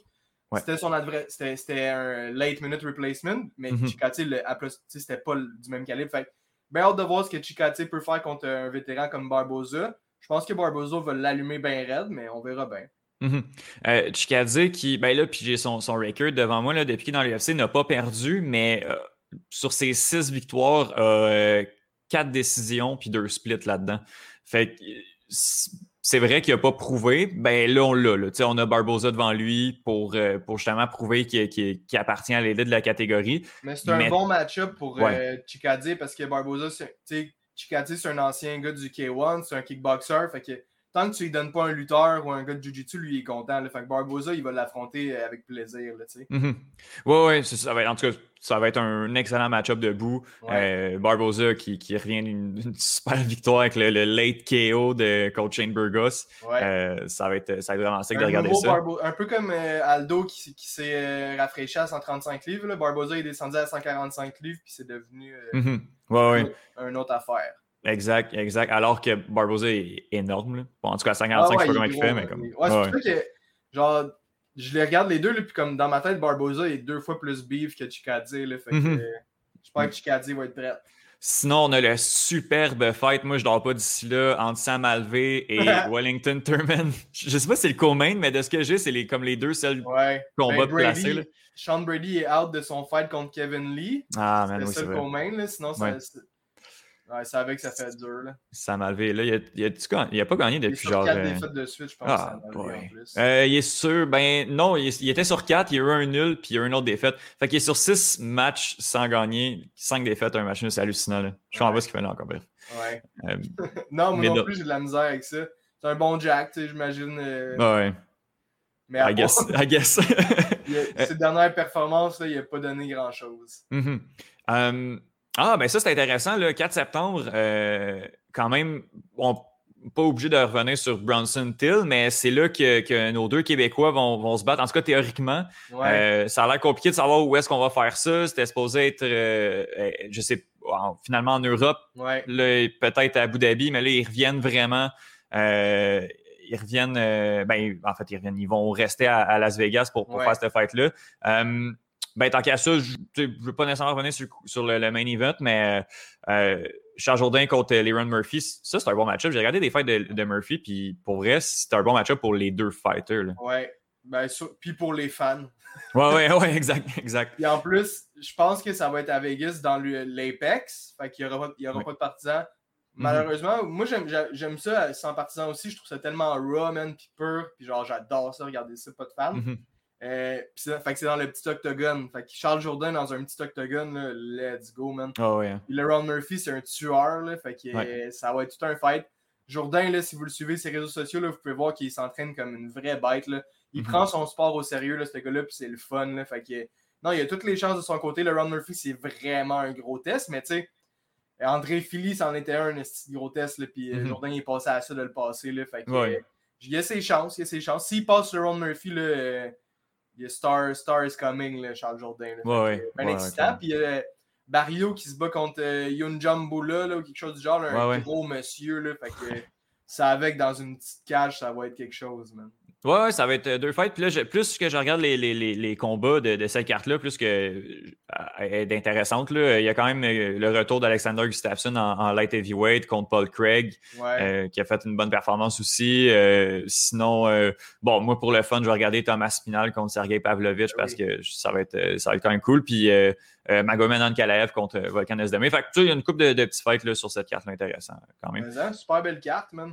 Exact. Bon, on va les prendre quand, quand ils passent. J'espère que Bronson Till, ça va se faire aussi. C'est pas le fight de l'année, ouais, mais ouais. c'est un bon fight qui veut dire de quoi à 180 mm -hmm. C'est vrai, c'est vrai. Savoir où est-ce que, où est que Till, Till il se promène ouais, puis où est-ce qu'il est. Là. Ouais, ouais, ça va être cool. Euh, même puis... Bronson, si Bronson réussit à passer Till, là, il commence à avoir un résumé. Mm -hmm. C'est vrai, il y a, il y a Bronson. Mais, ouais. ouais. Sérieux, si Bronson passe Till, tu pourrais mettre Bronson contre Adesanya, là, rendu là. Oh, parce ouais, ouais, c'est vrai. Bronson, oh ouais, moi, moi j'aurais pas peur de. Puis d'après moi, Adesanya le défonce encore, mais. Ouais, c'est ça, il n'y a pas grand monde. Mais... Là, ouais. C'est qui, qui, qui a battu le dernièrement? Bronson Il a complètement maîtrisé. Euh... Euh, le, le, le, le, euh, va, ouais, Holland. Ouais, c'est ça. Holland, Shabazian, Einish. Théodorou. Il est sur un 4 victoires de suite quand même. Ouais. Fait que s'il passe style, d'après moi. Oui, c'est vrai, tu as raison. Ça va, être, ça va être cool. Puis bon, euh, la carte de la semaine d'après, là, on est rendu à mi-septembre. Euh, oh, je pense qu'il n'y a même pas encore de main event d'annoncer sur, euh, sur cette carte-là. Non, ben non, parce que tu vois, moi, là, j'ai la carte du 4 septembre, puis après, ça me saute tout de suite à l'UFC 266. Le ah, ok, bon, ben je pense que c'est ça, on sait pas trop ce qu'on va faire avec. Puis en tout cas, moi, je suis live, c'est Wikipédia, là, puis comme ça a l'air compliqué les pay-per-view présentement, où est-ce qu'on va les faire, là, vaccin, pas vaccin, passeport aussi, là, fait que. Exact. Bon, ben voilà pour, euh, pour l'UFC. Puis on va faire une petite page euh, PFL également là, pour parler d'Olivier Aubin-Mercier qui a, travaillé fort, fort, fort pour avoir son combat, euh, malgré le fait qu'il s'est fait sortir des playoffs. ben ouais, ceux qui n'a pas fait les playoffs de la, PFL, réussi à avoir son fight. Il annoncé deux semaines avant le début comme de la carte. Là, c'est vendredi. Fait en fait, ouais, le fight va être, va être euh, il va être fait quand, quand l'épisode va sortir, mais je pense que ça vaut quand même la peine d'en parler. Euh, ah oui? Euh, Olivier Wemercier était supposé se battre contre Nathan Schultz, l'actuel champion ou le champion défendant qui n'a pas fait les séries non plus. Finalement, Schultz est off et va se battre contre un, expérimenté de l'UFC, Darrell Archer. Qu'est-ce que tu penses de, ce match-up-là? C'est quand même déjà cool que, que Oli ait son, son fight. Mais hein? Ben oui, comme tu l'as dit, quand vous écoutez ça, le combat c'était hier, c'est vendredi le 13. Euh, probablement sur RDS, fait que j'invite les gens euh, à regarder les reprises. Oui, mais ben oui. Parce que Olivier, comme tu l'as dit, travaille super fort. Il était sur un deux ans euh, d'absent, il y a eu des blessures, il y a eu bien des affaires qui se sont passées. Fait que bien important de l'encourager, le petit Canadian gangster. Il a battu Martin, Martin Held à son dernier combat. Puis, Aubin Mercier était super humble de dire que Martineld était légèrement affecté parce que la PFL, c'est vraiment spécial comme format. C'est pas comme euh, toute autre ligue euh, d'arts martiaux mix où ce qu'ils vont faire des galas à l'année longue. la PFL, c'est une saison. Ils aiment ça. Ils aiment ça, genre, se comparer à une ligue de sport comme le hockey ou le basket. Fait que les combattants, ils vont se battre deux, même trois fois en l'espace de comme trois mois, ce qui est vraiment, mhm. genre, euh, du jamais vu, si on veut. Puis, back in the days, ils l'ont pas fait à cause du COVID, mais la PFL, des fois, ils faisaient deux combats en une soirée. Pas en 1995, là, en 2018. Ah, c'est fou raide, là. Ouais, non, c'est con.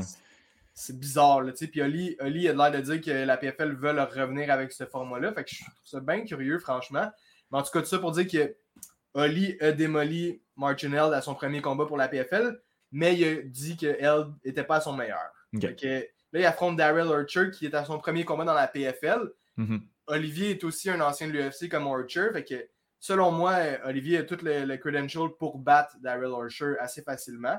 Euh, mais on verra bien. même Oli, c'est assez rapide son turnover. Il a appris moins d'un mois avant qu'il se battait contre Schultz. Puis là, on y change son adversaire comme ça. Des adversaires qui n'ont vraiment pas le même style. Je pense que Oli va vraiment le passer parce qu'Oli est super expérimenté. Euh, je, ne vendrai pas la, la, la, peau de Archer super cher pour l'instant. Mm-hmm. Mais éventuellement, elle va être sur le marché. Puis pauvre Archer, mon gars, Premier combat dans l'UFC, on lui donne Khabib Nurmagomedov. Il s'était fait péter. Ah, premier combat dans la PFL, on lui donne Olivier Aubin-Mercier. Fait que le gars, il n'a pas une carrière facile. Mhm. Ça va être un bon combat. Puis c'est un peu comme le, le, gagnant va être le remplaçant pour la finale des, light, des lightweight. Fait que c'est super intéressant pour Oli s'il réussit. C'est rien d'officiel. Mhm. Mais euh, définitivement que si on mis ce combat-là sur la carte, c'est parce que le gagnant va aller sur la prochaine carte pour être en backup. Parce qu'il peut tellement se passer d'affaires.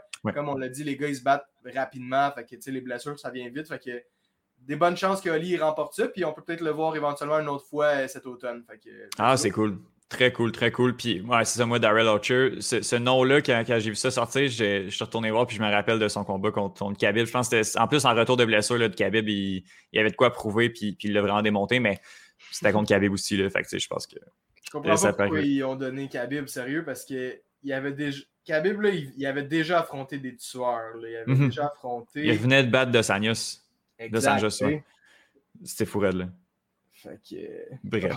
Ouais. Bonne chance à lui, man. Bonne chance ben oui, clairement. Puis ça, va être intéressant. Puis sur cette carte-là également, là, il y a euh, Rory McDonald qui va affronter Ray Cooper de third. Euh, les deuxième et troisième euh, dans le, le, le bracket. le Canadien qui est dans, dans, les, séries, dans le tournoi en demi-finale. Puis ce combat-là va. La, finale, ça, ça va être en. C'est 31 décembre. Est-ce qu'ils font encore la même chose cette année? C'était ça qui faisait. Ben, ça va être dans, ces, dans ce coin-là. je ne sais pas s'ils le font pour le nouvel an encore, mais c'est sûr que ça va être fin automne, euh, début hiver. Mhm. Puis combat, personnellement, là, je te, je te cacherai pas, je ne connais pas beaucoup Ray Cooper de Third. Qu'est-ce que tu penses de ce match-up-là pour, pour Rory McDonald? Pas facile, man. c'est vraiment pas facile. C'est un gros gars. Ray Cooper, c'est le, le, champion en titre de la PFL en plus. le gars, il a une excellente lutte un bon jiu-jitsu. C'est rien, rien pour faire peur à Rory parce que Rory, on, le sait, il est vraiment le all-around. Mais tu sais, un, ça fait longtemps qu'il roule sa bosse, Rory. Fait que des fois, il, peut avoir des petites failles un peu dans son jeu. Rick mm c'est vraiment un gros gars. Il peut autant t'allumer avec ses points que te finir au sol. Son dernier combat, il a pas lancé un coup puis il a gagné. il a, mis, il a, take down son, son, adversaire, il l'a choqué, arm and, arm and euh, shoulder choke. Fait que ça va être un bon fight. Je pense que Rory peut gagner. Euh, mais ça devrait être une petite guerre, franchement. Ben écoute, ça va être vraiment intéressant de, suivre ça. Puis là, c'est ça, on, se prépare un peu pour, pour ça, même si euh, ça va être, ça va être fait. Puis sinon, bon, on regarde le reste de la, PFL. il y a quand même des, des, bons petits fights qui, qui s'en viennent également. Euh, les demi-finales qui, qui, sont jouées. Puis là, justement, là, c'était autour de décembre. Il faisait ça le 31 décembre les autres fois. mais là, bon, on ne sait pas trop quand est-ce que quand est-ce que, ça va être fait pour, pour les grandes finales et le 1 million de dollars que, tout le monde va, recevoir à la, fin des tournois. Euh, Maxime, euh, merci beaucoup de, ton temps. on peut t'écouter sporadiquement. tu vas faire des, tu fais des chroniques là, au 91.9 sur les arts martiaux mixtes. Fait, que, écoute, merci encore une fois, puis au plaisir de, se reparler pour. Ça me fait plaisir, man. Merci pour l'invitation. Étienne, continue ton bon travail. Yes, merci toi aussi.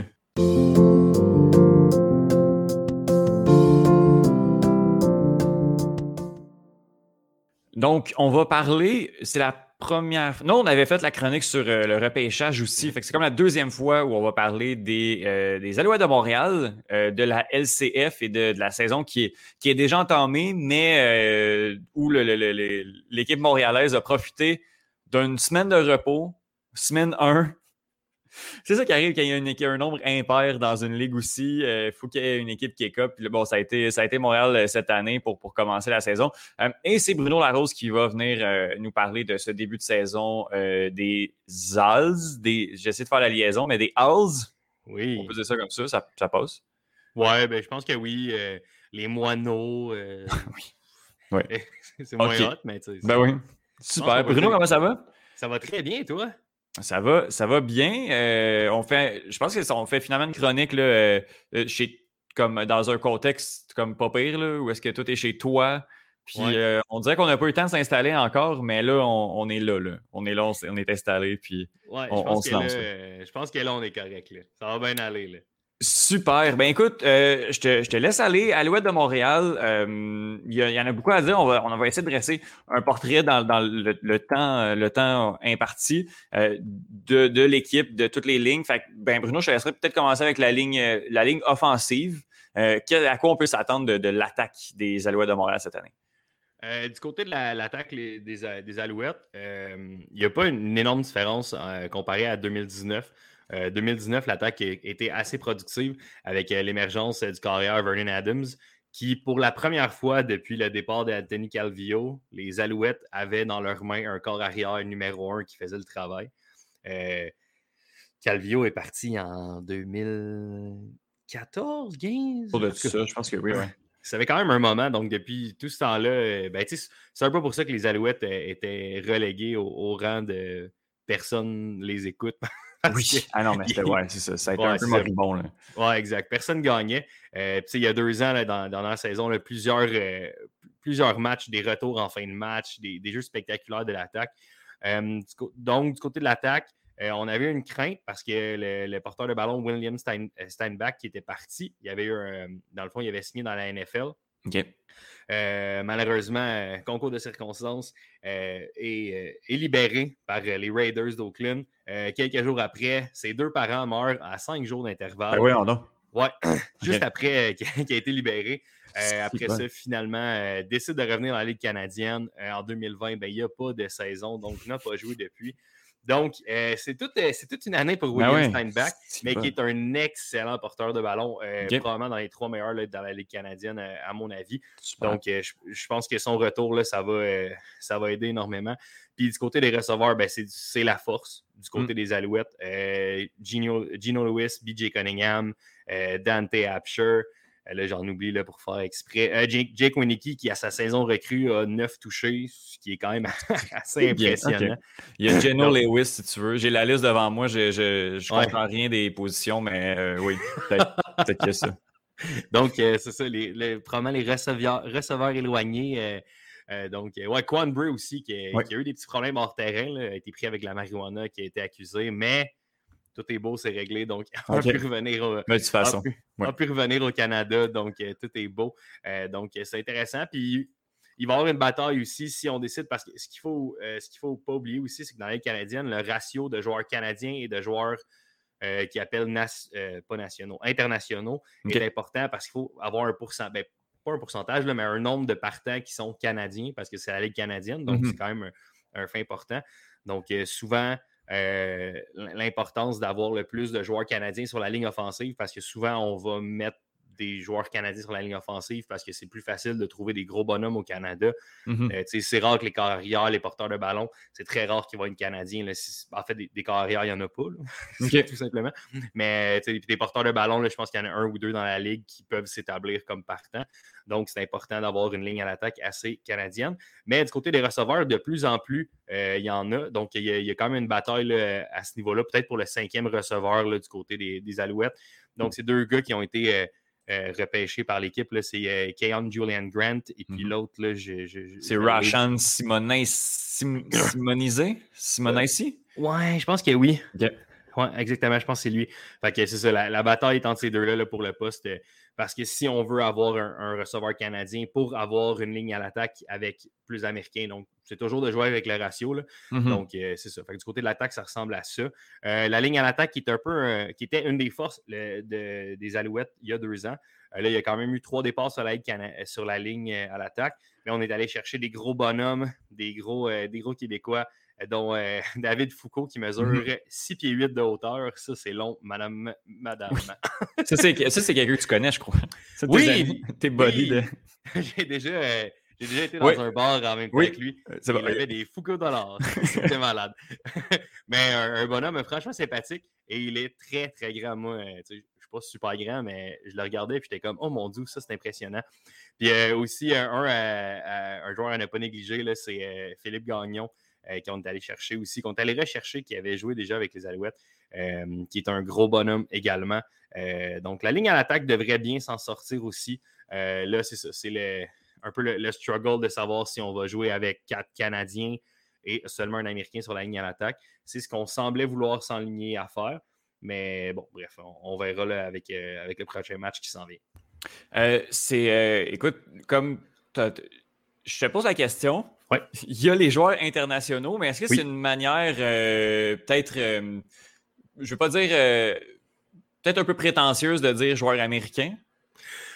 Ben oui, en fait, mais ça, puis là, cette année aussi, il y, a une, nouveauté. Il y a les Global Players, qui sont des joueurs qui viennent. Parce que là, la, Ligue canadienne a essayé de élargir son horizon. Donc, cette année, là, du côté des Alouettes, il y a deux batteurs, dont un batteur qui est australien.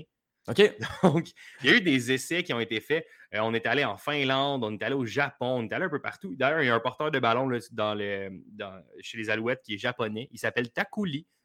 je ne sais pas s'il va jouer. Euh, je ne sais pas s'il est. Peut-être qu'il est rendu dans l'équipe d'entraînement, je pense, mais en tout cas, bref. Donc, ben on a fait des. Euh, on est allé faire des des essais, en fait, un peu. On est allé au Mexique aussi, on est allé un peu partout. Donc, euh, d'ailleurs, hier, j'ai regardé un match, euh, c'était les Lions de. Les Lions de la Colombie-Britannique qui mm-hmm. jouaient. Puis le batteur, c'était un japonais. C'était Takashumi. Euh, en tout cas, je, ben, écoute, peux pas, croire qu'il n'y a, pas de, a pas de talent, de talent internationaux, même si c'est un sport qui, qui est vraiment moins connu, qui, est vraiment moins pratiqué ailleurs qu'en Amérique du Nord. Oui, exactement. Ben, il y a beaucoup, beaucoup de batteurs euh, qui, sont, euh, qui, sont, qui sont des joueurs globaux qu'on appelle.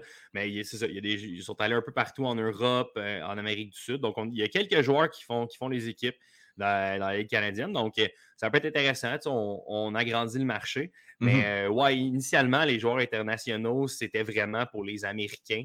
Fait que c'était les nationaux, ceux qui étaient canadiens, les internationaux.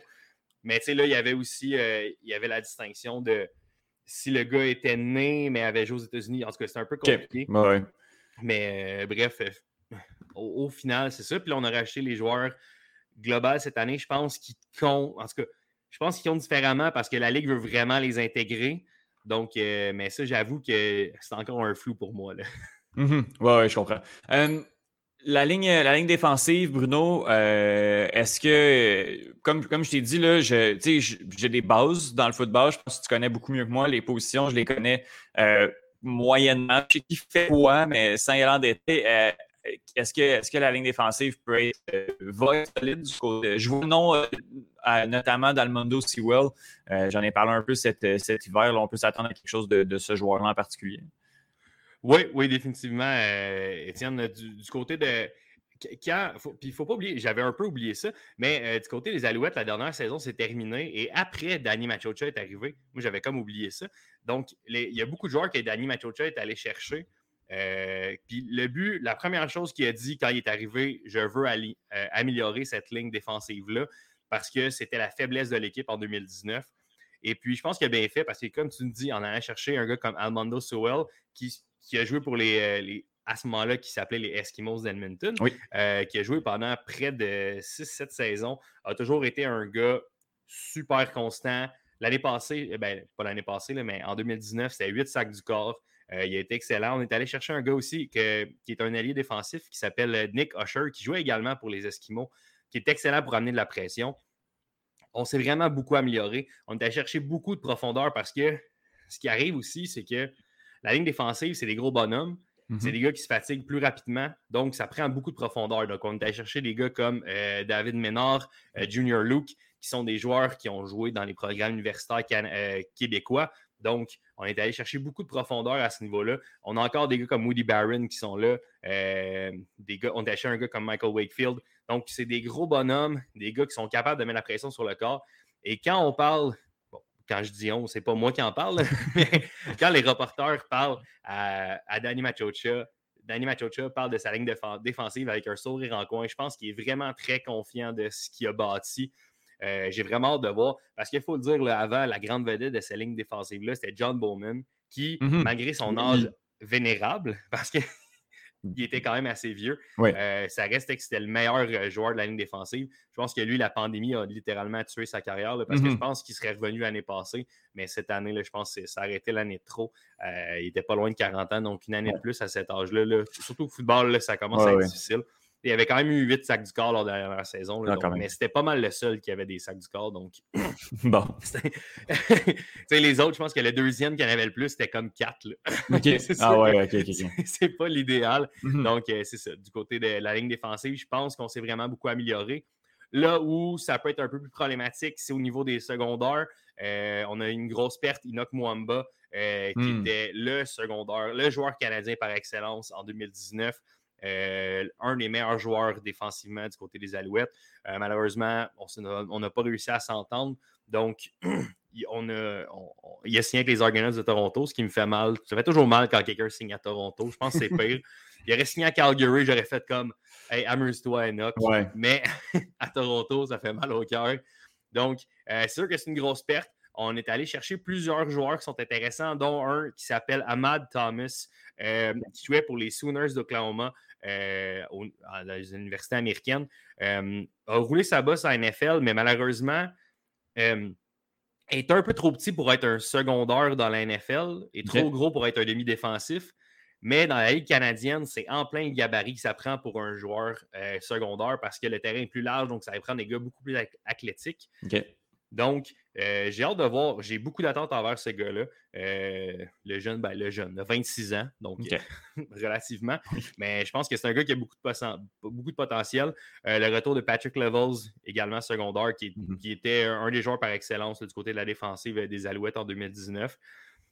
Donc, ça, du côté des secondaires, c'est sûr que la perte de Mwamba va faire mal, mais j'ai l'impression qu'on va réussir à quand même bien s'en sortir. Mhm. Et puis, du côté des demi-défensifs, c'est sûr qu'il y a des blessés, puis c'est toujours, le, toujours le cas, en fait. les demi-défensifs, on dirait que c'est les joueurs qui sont les plus blessés. Donc, il, y a, souvent beaucoup, beaucoup de rotation du côté des demi-défensifs. Puis du côté des Alouettes, on a toujours trouvé, réussi à trouver des gars qui allaient faire le travail. Euh, donc, je ne suis pas nécessairement super inquiet pour ça. Euh, un gars comme Greg Reed qui est de retour, qui, a été excellent il y a deux ans, euh, c'est sûr que ça va faire extrêmement bien. Donc, un que j'ai vraiment hâte de voir, c'est, mon Dieu, Monchandrick Hunter. Donc, il l'appelle Money Hunter. Je pense que c'est comme ça. Lui, c'est une des grosses signatures de la saison morte également, qui joue comme demi-défensif. Euh, donc, ce gars assez athlétique. Donc, j'ai vraiment hâte de voir ce gars-là. Et également, le premier choix au dernier repêchage, Marc-Antoine Decoy, mhm. euh, lui qui a également été signé par les Packers, mais a décidé de, décidé de venir avec les, Alouettes. Je pense qu'il y avait plus de chances de faire l'équipe. Puis je pense que le gars voulait jouer, surtout après une année à ne pas avoir joué. Donc, euh, il va avoir plus de chance. Puis dans le pire des cas, s'il n'est pas nécessairement partant, il va jouer sur les unités spéciales, ça c'est certain. Euh, Marc-Antoine de quoi c'était le meilleur joueur du football universitaire euh, canadien. En tout cas, défensivement, je mhm. crois que c'était le meilleur en 2019. donc, on, a quand même des grosses attentes pour ce gars-là. Et puis, il joue à l'Université de Montréal, donc c'est une association normale quand Danny Machucha l'a appelé. il a dit ah comme Hey Marc-Antoine, j'aimerais ça te repêcher. Je sais que tu penses à NFL. ok, c'est beau journée. All good. Écoute. exact. Tantôt, tu as, nommé euh, partir de, partir vers Toronto, ça fait mal. Je pense que ça ne battra jamais la fois. Et Mark Tressman et euh, Anthony Calvillo sont allés travailler euh, ensemble du, côté de, du côté de Toronto. tu as parlé des, des unités spéciales. Euh, est-ce que est-ce qu'on peut s'attendre à des, bons retourneurs? Je ne me rappelle plus, c'était quoi le nom de celui des, Alouettes? C'était Taylor ou quelque chose comme ça? Oui. Qui était, qui était vraiment solide, en plus de Damon Duval au botté. Euh, est-ce qu'on a des doubleurs euh, dans ce cas-là? Ben, cette année, ben, on va commencer du côté des retourneurs. les retourneurs, ben, c'est le retour de Super Mario, donc Mario Alford, qui l'année dernière, ben, pas l'année dernière, il y a deux ans, avait joué seulement quatre matchs avec les Alouettes. Et dans ces quatre matchs-là, deux retours de botté de dégagement pour des touchés et un botté d'envoi retourné pour un touché. Donc, trois touchés en quatre matchs pour Mario Alford. Euh, il y avait euh, des, excellentes euh, moyennes pour les retours. Puis les Alouettes, ça a toujours été un problème en 2019. On avait essayé à peu près 10 gars qui ont fait des retours ah ouais. la, la, dernière saison. Et puis là, Alford, qui lui était avec Toronto, qui a été libéré, les Alouettes ont dit on va prendre une chance avec toi, mon homme dès le premier match qui arrive, un retour de, de de dégagement pour un toucher. Puis là, on a fait comme, hey, on a peut-être trouvé quelque chose. Donc, hmm. C'est à voir quand même. L'échantillon est faible, c'est seulement quatre matchs, mais ça reste que c'est trois touchés sur les retours. Euh, puis les, positions aussi, là, ça, ça a été un problème, les positions de départ de l'attaque, parce que souvent, euh, les, retours étaient mauvais du côté des unités spéciales. Donc, euh, mais je pense que ça s'était amélioré avec l'arrivée d'Alford. Euh, on travaille énormément là-dessus avec le coordinateur défensif Mickey Donovan, qui était ancien, ancien coach des Stingers de Concordia. Donc, il travaille énormément là-dessus. Et puis, ben, du côté des batteurs, ben, cette année, on va y aller avec une stratégie avec deux batteurs. Donc, un qui va faire les, les bottées de placement, puis l'autre qui va faire les bottées d'envoi et de dégagement. Et puis, c'est là qu'on a notre, Australien, pardon. Mm-hmm. c'est Joseph Zema qui va oh. s'occuper des, des bottées de, de dégagement. de ce que j'ai entendu dire, c'est qu'il y a une technique assez particulière et puis que le ballon, il, redescend bizarre. Fait que, bon. fait que moi, si ça peut causer que le retourneur n'est pas capable d'attraper le ballon puis qu'on reprend le ballon, ça peut être excellent. Donc, moi, je pourrais bien vivre avec ça. Euh, et puis sinon, ben, du côté des bottes de placement, ben, on, a mis une croix sur euh, Boris Bédé parce que c'était lui qui était là. Et lui aussi était, est rendu à Toronto d'ailleurs. Mais euh, donc, on a mis une croix sur Boris Bédé. On a décidé d'y aller avec la jeunesse. Et c'est David Côté, l'ancien de l'Université Laval, qui a été repêché cette année en cinquième ronde.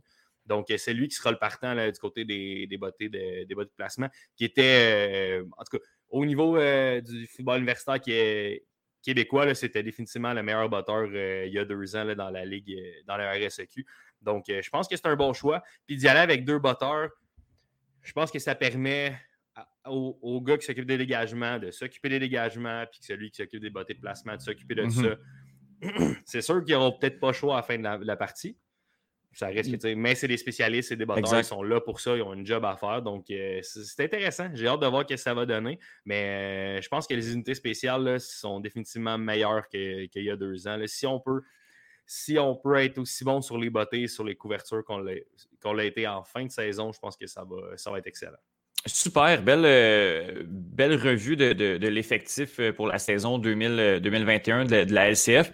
Euh, saison 2021 qui, fait suite à une année 2020, une campagne 2020 annulée en raison de la pandémie. On, connaît tous les, les pourquoi, pourquoi tout ça a, été annulé. Donc, ça fait deux ans qu'il n'y a pas eu de saison de LCF. Puis, est-ce qu'il y a des choses qui ont changé? Est-ce qu'il y a une nouveauté dans la Ligue due notamment au, retour, au retour pandémique? Oui, ben effectivement, habituellement, toutes les équipes ont, une équipe d'entraînement. Donc, si un joueur se blesse ou quoi que ce soit, on va le chercher dans l'équipe d'entraînement au lieu qu'à chaque semaine, on signe des joueurs et des choses comme ça. Mais là, cette année, il y a une, équipe d'entraînement. Ce, sont des joueurs, mettons, qui appartiennent aux Alouettes, mais qui sont sur l'équipe d'entraînement de la Ligue canadienne. Donc, en cas d'éclosion de, de, COVID dans une équipe, il y a moyen que ces joueurs-là soient prêtés. Donc, là, ce que j'ai compris, c'est que leur contrat appartient à la Ligue canadienne, donc, ils peuvent aller être dans, l'équipe qui, a une éclosion de COVID. Donc, euh, c'est un peu particulier. C'est comme un taxi squad, mais euh, à travers la ligue. Si les Alouettes ont un corps arrière qui ne peut pas jouer, on appelle cette équipe de réserve-là puis ils nous envoient un corps arrière pour le match. Oui, exactement. Je pense que c'est en gros, grosso modo, c'est pas mal à ça que ça ressemble. Euh, je sais que du côté de la Ligue canadienne aussi, on avait voulu faire un. Je ne sais pas si ça a passé, mais on voulait aller plus loin parce que euh, ce qu'il faut dire, c'est que dans la NFL, on a dit cette année, on ne reporte pas de match, on n'annule pas de match. Mhm. S'il y a une équipe qui a une éclosion, ben, vous perdez par forfait. On ne se borde pas de ça. C'est euh, une éclosion due à un joueur pas dû à un joueur qui n'est pas, euh, vacciné. Je pense que le reste ont réussi à s'arranger, mais une éclosion dans une équipe où tout le monde est vacciné, c'est ça. C'est ça, là. Il peut avoir un ou deux cas, mais je vois mal l'équipe au complet pas être capable de jouer. Exactement. Donc, euh, on a voulu suivre un peu comme ça. Mais là, on a dit que si on ne pouvait pas jouer le match, l'équipe qui causait, qui, faisait qu'il n'y avait pas de match, c'est que cette équipe-là n'allait pas être payée cette semaine-là. Donc, euh, on ne fait pas des salaires de fou dans la Ligue canadienne. Mm-hmm. Donc, euh, je pense que c'est un problème. Puis on a dit, en fait, c'est qu'on a dit que si l'équipe n'était pas, les joueurs n'étaient pas vaccinés à 85% euh, c'est que là, à ce moment-là, là, il n'allait pas avoir de salaire. Donc, de ce qu'on a compris, c'est qu'il y avait le, tiers des équipes, donc sur neuf, donc il y avait trois équipes qui étaient à 85% vaccinées, et puis que les autres, ça tournait entre 60 et 75. Donc, 70 ben, euh, et 75, je ne me trompe pas. Donc, peut-être que ça, ça va inciter certains joueurs à se faire vacciner également. C'est mm-hmm. sûr que il aurait peut-être fallu annoncer ça un peu plus rapidement parce que, tu sais, là, on s'entend que moi, si j'ai le bras raide pour une semaine, c'est pas si pire, mais un oh, qui a le bras raide pendant une semaine, ça se fait ça plus fatigant. le Moderna, il pas mal. c'est ça, exactement. Donc, euh, je, pense qu'il aurait peut-être fallu l'annoncer un peu plus tôt, mais je pense qu'on essaie de négocier là, avec, l'association des joueurs pour trouver un terrain d'entente à ce niveau-là. Donc, euh, c'est pas mal ça euh, qui, y a, de différent. Ce n'est pas des grosses différences, mais c'est sûr que faut essayer de se baquer aussi. Là, la Ligue canadienne, il n'y a pas eu de saison l'année passée. donc, je pense qu'on veut essayer que ça marche le plus possible. Je mm-hmm. pense qu'on ne veut pas que les joueurs fassent trop de niaiseries. Oui, ouais, non, je comprends. écoute, Bruno, on l'a dit, c'est la deuxième semaine. On est dans la semaine 2 de, 16 de la CF. Il y a des rencontres qui ont déjà été jouées. Euh, mm-hmm. Là, j'ai les résultats devant moi. Il y a eu comme sur cinq matchs, il y en a deux, trois séries. Euh, puis deux, je veux pas dire blowout, là, mais un particulièrement, le premier match de la saison, le premier premier match euh, entre les Blue Bombers et les Tiger Cats qui n'a pas été chic-chic. Euh, est-ce qu'il est y a des surprises dans ce début de saison du côté de la, de SF avec les résultats qu'on. ou ben, le, mince échantillon qu'on a sous, sous la main?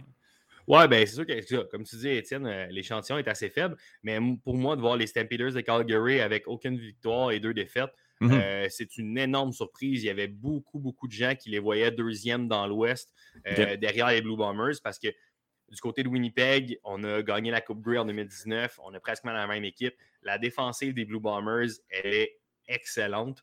Donc, j'ai l'impression que du côté, dans, l'Ouest, ça va être ça risque d'être les Blue Bombers qui vont être la meilleure équipe, mais beaucoup, beaucoup de gens voyaient les Stampeders de Calgary arriver au deuxième rang. Euh, leur carrière, Bolivar Mitchell, qui est un vétéran euh, qui perd presque jamais. Euh, depuis qu'il est là, les Stampeders ont une fiche ridicule. Ils, gagnent pour, ils jouent pour au moins 900. C'est ridicule. Ah ouais, c'est vraiment ridicule. les Stampeders sont excellents. Et puis hier, dans le match, il a été mauvais. Quatre interceptions pour Bolivar Mitchell. Je ne l'ai jamais vu aussi mauvais. Mais je pense qu'il y a plus... Ben, les, receveurs sont moins bons du côté de Calgary, mais je pense qu'il y a de les voir à, ce niveau-là. Je suis un peu surpris. Euh, comme tu disais, le premier match de la saison entre Winnipeg et, Hamilton, euh, c'est un match, mais Hamilton, c'est l'équipe qu'on attend dans l'Est. Donc, autant dans hmm. l'Ouest, on dit que ça va être Winnipeg. Dans l'Est, on parle d'Hamilton qui va terminer premier. Il n'y a personne qui peut les toucher. Ben, Dès le premier match, on les a hein? touchés. Puis on ah, les a arrêtés hein? solides. Ah euh, le carré, ben, il, y a une, il, y a une, petite controverse de carrière du côté d'Hamilton parce que c'est Jeremiah Massoli qui a commencé le match. Mais la deuxième carrière, c'est Dane Evans. Et puis, c'est Dane Evans qui avait amené euh, les Tiger Gats à, la Coupe Grey en 2019 parce que, dans le fond, c'était un rematch de la Coupe Grey. Euh, le premier match de la saison. Donc, plusieurs gens allaient se demander qui allait être le partant. Finalement, on a donné les règnes de l'équipe à Massoli. Euh, pas connu un grand match. Là, euh, je pense qu'il joue demain ou ce soir. En tout cas, le, prochain match, c'est annoncé. ça va être Massoli qui va être le partant. Donc. C'est demain. Hein. Ouais, c'est c'est demain. Ben, ce soir, en fait. Pour, ah, ceux qui Parce qu'on est samedi, exactement. donc, c'est ça. Donc, c'est Massoli, c'est annoncé, ça va être lui qui va être le partant. Mais je pense qu'on va avoir la mèche assez courte avec, euh, avec lui, là, honnêtement, parce que je pense qu'on ne veut pas on veut pas se permettre. On peut pas nécessairement se permettre de partir avec trois défaites de suite pour partir la saison, malgré que la saison est quand même longue en Ligue canadienne. je pense que c'est 18 matchs, je ne m'abuse. Donc, c'est ça, c'est quand même long. Euh, puis l'autre surprise, ben, pour moi, c'est Ottawa qui perce les Red Black que mm-hmm. personne ne voyait gagner beaucoup de matchs dans la saison. Mais déjà, le premier match, ils ont gagné. Donc, bon, ben, c'est sûr que ça a été un match très serré là, euh, qui, ont, remporté. Mais ça reste que je pense que c'est quand même assez surprenant de les, voir gagner. Puis là, si je ne me trompe pas, là, je, je ne veux pas me tromper. Mais on ne joue pas cette semaine, le Rouge et Noir. C'est ça, on ne joue pas cette semaine. La semaine passée, c'était contre. Les Elks. Ah oui, contre Edmonton. Oui. Edmonton qui a perdu aussi, ça, ben, dans le fond, c'est ça. Qu'un ait gagné et l'autre ait perdu, c'est un peu une surprise. C'est ça. parce que les, Edmonton est quand même une bonne équipe, a une très, très bonne attaque. Euh, mais on a connu énormément de, difficultés. Là, donc, euh, ça va être à voir parce que c'est l'adversaire des Alouettes euh, de ce soir. Donc, mm-hmm. j'ai hâte de voir. Ben justement, tu, tu, tu, coupes mon lien. ce soir, les Alouettes affrontent les Elks d'Edmonton à 19h. on peut s'attendre à, quoi de cette rencontre-là? Puis de la saison en général des Alouettes, est-ce que c'est une équipe qui peut être compétitive puis se rendre, exemple, demi-finale, finale de la Coupe Grey? Euh, il, y a beaucoup de, beaucoup de gens qui voient les Alouettes euh, terminer deuxième dans la conférence de l'Est. Euh, je suis assez d'accord avec ça. Je pense que du côté de Toronto, on a quand même une bonne équipe. Mais du côté de l'attaque, le corps arrière est très bon, mais je pense qu'il manque un petit peu là, au niveau des, receveurs. Puis défensivement, ben, malgré qu'avec l'arrivée de Mwamba, ça va aider énormément du côté de la mm-hmm. défensive. mais je pense que les Alouettes sont un peu au-dessus parce que l'attaque, il y a tellement. Il y a si, un match Cunningham ne fonctionne pas, ben, il y a Gino Lewis. Si un mhm. match lui ne fonctionne pas, il y a Winnicky. Donc, il y a tellement d'armes à l'attaque. Puis si le jeu euh, aérien ne fonctionne pas, ben, on va au sol avec Steinbach, puis ça, va ça peut fonctionner aussi. Fait qu'on a tellement d'armes en attaque que je pense que c'est ce qui fait un peu la force du côté des Alouettes. Fait que je pense qu'on est un petit peu meilleur que Toronto. Puis, ben, comme j'ai dit, là, Ottawa, il n'y a personne qui s'attend nécessairement à ce qu'Ottawa euh, connaisse une bonne saison. Euh, le corps arrière, Jonathan Jennings, est au mieux ordinaire. Donc, euh, je ne pense pas que du côté d'Ottawa, on va être capable de se frayer une place en série. donc, si on termine deuxième du côté des Alouettes, c'est certain qu'on fait les séries. et puis là, c'est ça, ça fait longtemps les séries. je ne me trompe pas, c'est après ça, c'est le meilleur classement là, parce que des, fois, euh, dans la finale de l'Est, il y a une équipe de l'Ouest parce que la quatrième meilleure équipe dans l'Ouest est meilleure que la troisième. Comme c'est ce qui est arrivé d'ailleurs en 2019 parce que les Alouettes avaient affronté euh, les Eskimos à ce moment-là d'Edmonton. Puis euh, Edmonton avait connu le gars, voyons, le, carrière avait été splendide. Je pense qu'il avait raté trois passes dans le match. C'était ridicule. La mm-hmm. défensive des Alouettes s'était fait découper. C'était horrible. Donc, je pense qu'il y a beaucoup d'anciens joueurs des Alouettes qui vont peut-être vouloir venger ça, euh, qui ont encore ça en tête du côté de la défensive, parce que ça n'avait vraiment pas été un beau match pour la défensive des Alouettes. Mais euh, je pense que tout des Alouettes, on va marquer quand même beaucoup de points. Puis, si au début du quatrième quart, on perd par 20, fermez pas la télé. Parce que on l'a vu, on l'a vu il y a deux ans des remontées de 20 points, des trucs comme ça au quatrième quart. Il n'y a pas de problème. C'est arrivé à au moins trois, voire même quatre reprises en 2019. Puis je pense pas que ça, ça va changer du côté des Alouettes. Donc, je pense qu'on a énormément, comme je disais depuis tantôt, énormément d'armes à l'attaque. Donc, je pense qu'on va marquer beaucoup de points. Je pense que la défensive, la ligne défensive 2.0 des Alouettes va donner un peu d'aide aussi. Puis je pense que le fait que les unités spéciales se soient améliorées, ça va aider aussi énormément. Donc, je pense que les Alouettes vont terminer deuxième. Mais si Hamilton niaise un peu trop longtemps avec Massoli, je pense que les Alouettes pourraient terminer premier dans l'Est. Ah, écoute, euh, gros, euh, gros statement, euh, Bruno. J'ai hâte, de, hâte de suivre ça. Fait que ça commence demain. Aujourd'hui, bon Dieu, il va falloir. Pour il faut arrêter de. faut que j'arrête de. comme faut qu'on laisse. les journées. Ouais, c'est ça. C'est samedi. samedi. 19h contre les Elks d'Edmonton. Puis le premier match local, c'est le 27, c'est ça, Bruno? Oui, exactement. Le 27, 27 euh, août, exactement? à 7h30 contre les Tiger Cats de Hamilton. Les rivaux directs. Bon, ben écoute, on va on suit la saison LCF. On va se reparler, euh, faire un petit bilan de mi-saison sûrement à la fin du mois de septembre, début du mois d'octobre. Puis, euh, ben, je t'assure de passer une belle journée. Merci beaucoup. Puis, on se reparle très bientôt. Ben, c'est un plaisir.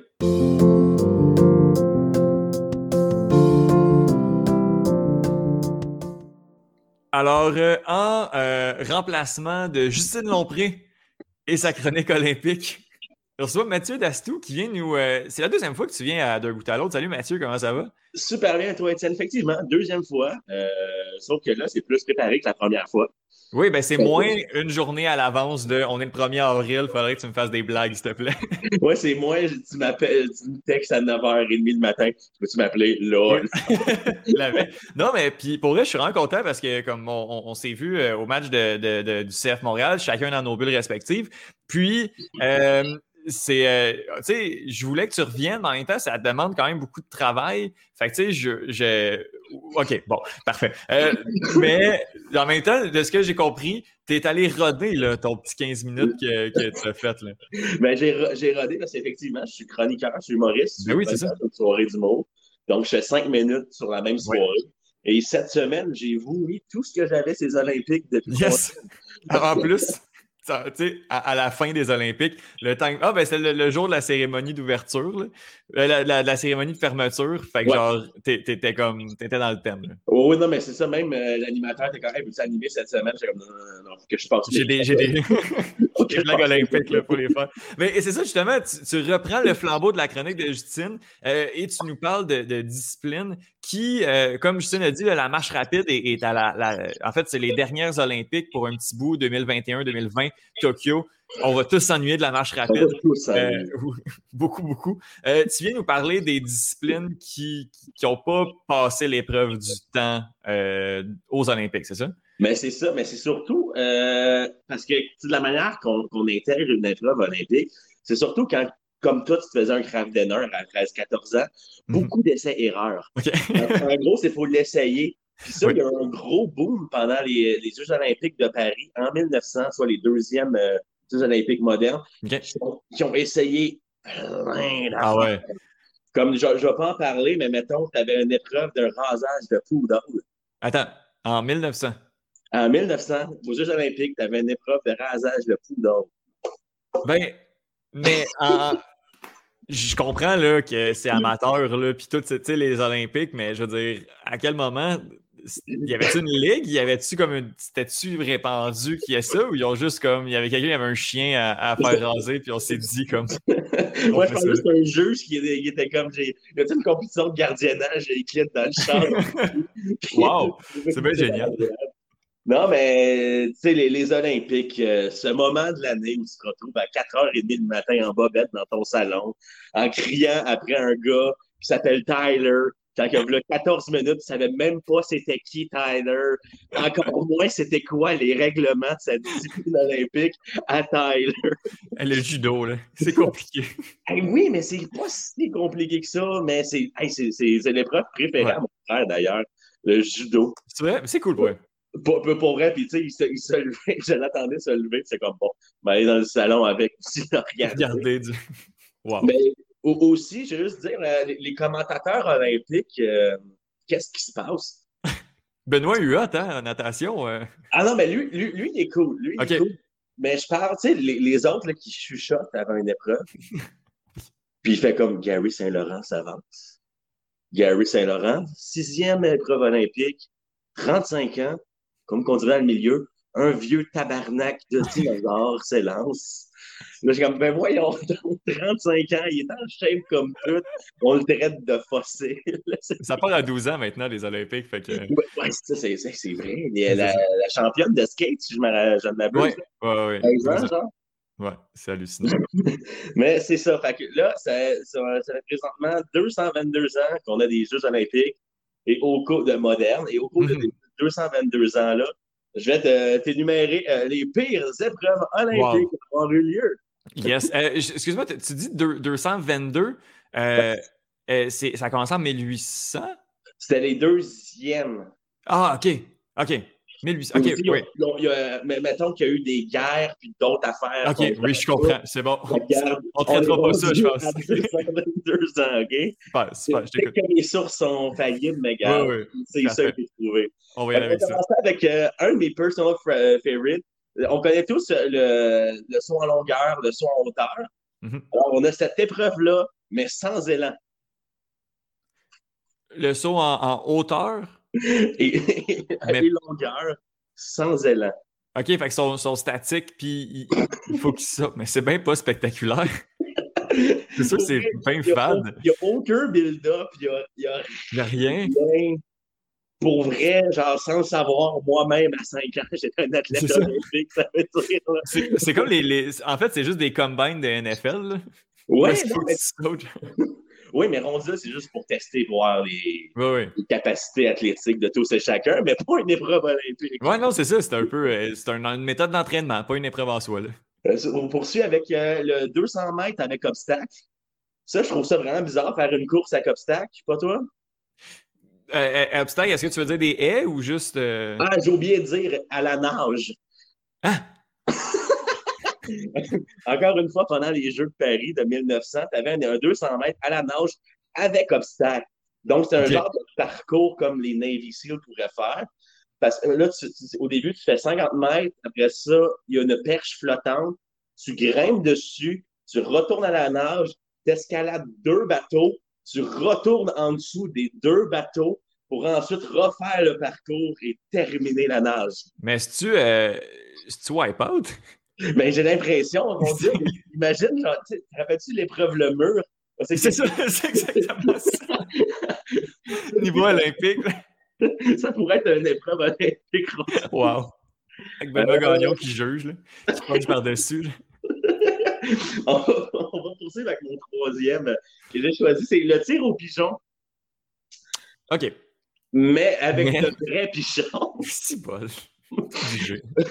Fait qu'avec une moyenne de 30 athlètes et une moyenne de 30 chaque par, par, par, ronde, ça faisait beaucoup de pigeons. Si, boulette. Et, et, et ce qu'on disait à l'époque, ce qui sortait surtout de là, c'était la forte odeur de cadavres. Ah, parce qu'ils ramassaient pas, là, ils faisaient pas de la tarte avec ça. Ouais, ouais. Si, bon. Il y avait un champ de pigeons par terre.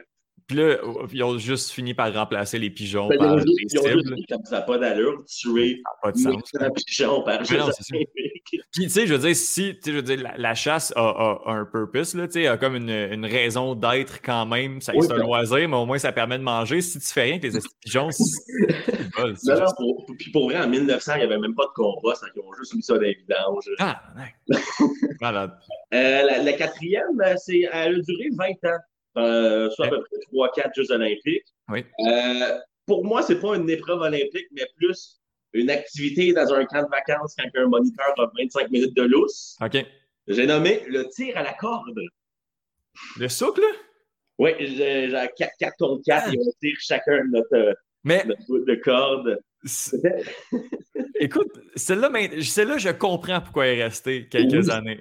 C'est, ça reste physique et tout. Oui, oui on ne tue pas 900 pigeons. Non, c'est un plus. Qui est un plus. Mais ça reste quand même que je trouve, c'est comme, me semble, des, euh, des oui. affaires plus spectaculaires. Je sais pas.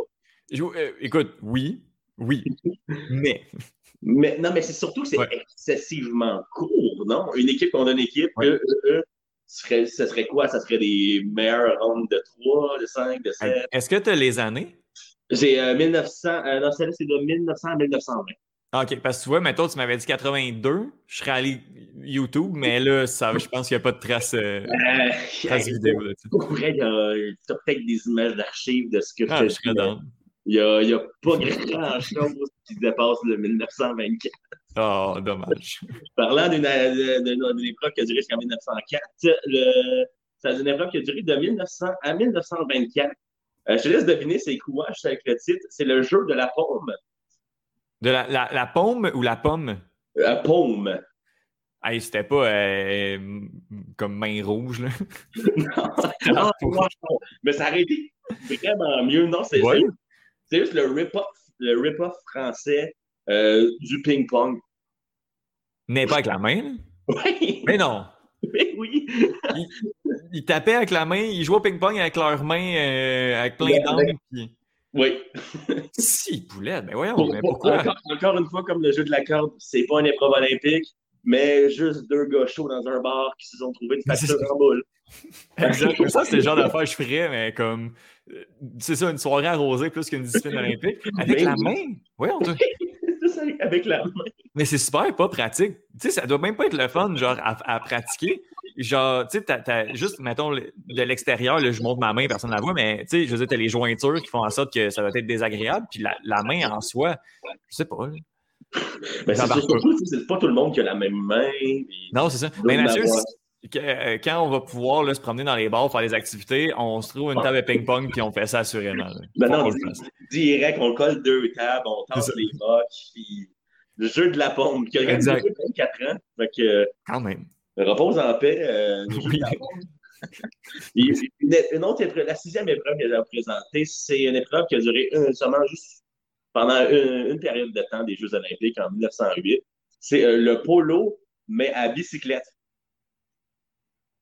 Je- pour vrai, je, je vais, je vais checker c'est quoi le polo rapidement. J'ai pas, je, je, je sais pas c'est quoi. C'est le genre, euh, c'est le genre de hockey à cheval, je sais pas si tu le vois, qui, Ok. qui, qui sont sur un, cheval puis ils ont un petit Ah, bâton. ok, oui, je l'ai. Tu l'as, mais imagine Ouais. ça, mais en bicycle d'époque.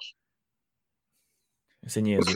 tu sais, les, les bicycles de 1908, là, je pense pas c'était tous des loups-garneaux qu'on achetait. Ah ouais, non. Puis même, je je te donne. Ah ouais. Ah, ça doit pas être pratique déjà que comme gérer le cheval, c'est pas évident. Ima- ima- Imagine, je, j'ai Hey, ça, c'est tellement un sport de bourgeois. Là. Ben oui. aucun sens. C'est réalise. Je, je regarde aller avec leur petit là, puis genre, mais sur le vélo, doit être terrible. Mais oui, c'est pas pour rien qu'un chandail polo, on appelle ça un polo. Voilà. Le voilà. more you know. C'est un podcast éducatif, je sais pas si on vous le savait. là. Prenez des notes, les, les amis. Il y, a un coup, il y a un quiz à la fin. De... Euh, mon, mon personal favorite, le Oui. numéro 7, euh, c'est euh, le duel au pistolet. Ben, il se tirait pas dessus. non, Ok, effectivement, ok, ok. ils ne se tiraient pas dessus, mais ils partaient chacun de- au milieu dans deux allées différentes. Puis c'était une épreuve de précision et de rapidité. Donc chacun avait, faisait un duel, mais avec un mannequin, mais partait Ok, de chaque côté. C'est à 20 ou 30 mètres, il y avait deux, deux épreuves de ça.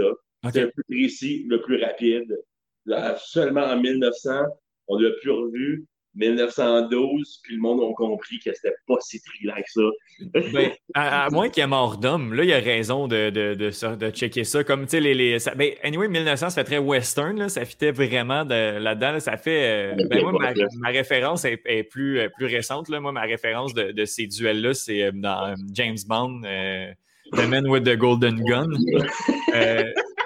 Où est-ce qu'il se tire, mais là, finalement. Oui, bref. Mais, euh, ah ouais, hein, mais c'est sûr que c'est ça. ça duel, mais sans mort, il me semble ça perd de sa, sa, sa ça raison perd, ça perd de sa saveur. Exact. Rendu là, regarde. euh, Ouais. pas d'épreuve. Exactement. Euh, et ma, ma- une de mes dernières suggestions avant de passer à, à ma section en vrac. euh, Ok. Parce que- écoute, D'un en vrac. honnêtement, on aurait pu faire un spécial une heure des Ah ouais, hein. olympiques. Euh, déjà, j'ai beaucoup de misère avec les sports équestres olympiques. Comme j'ai rien contre les sports équestres, faites-en si vous Ouais, traitez bien votre, cheval et tout, qui est heureux. Tant mieux, c'est une belle vie, cool. Mais les, je trouve ça bizarre que c'est le cheval qui fait tout, mais c'est un gars de la Ouais, ouais. Ouais, médaille. Ouais. Mais euh, on a déjà eu le saut en longueur et hauteur, mais équestre. OK. Seulement ça, pas le parcours. Juste, Il faisait juste sauter. J'espère qu'il y avait un élan, lui. Au moins. Juste jumper.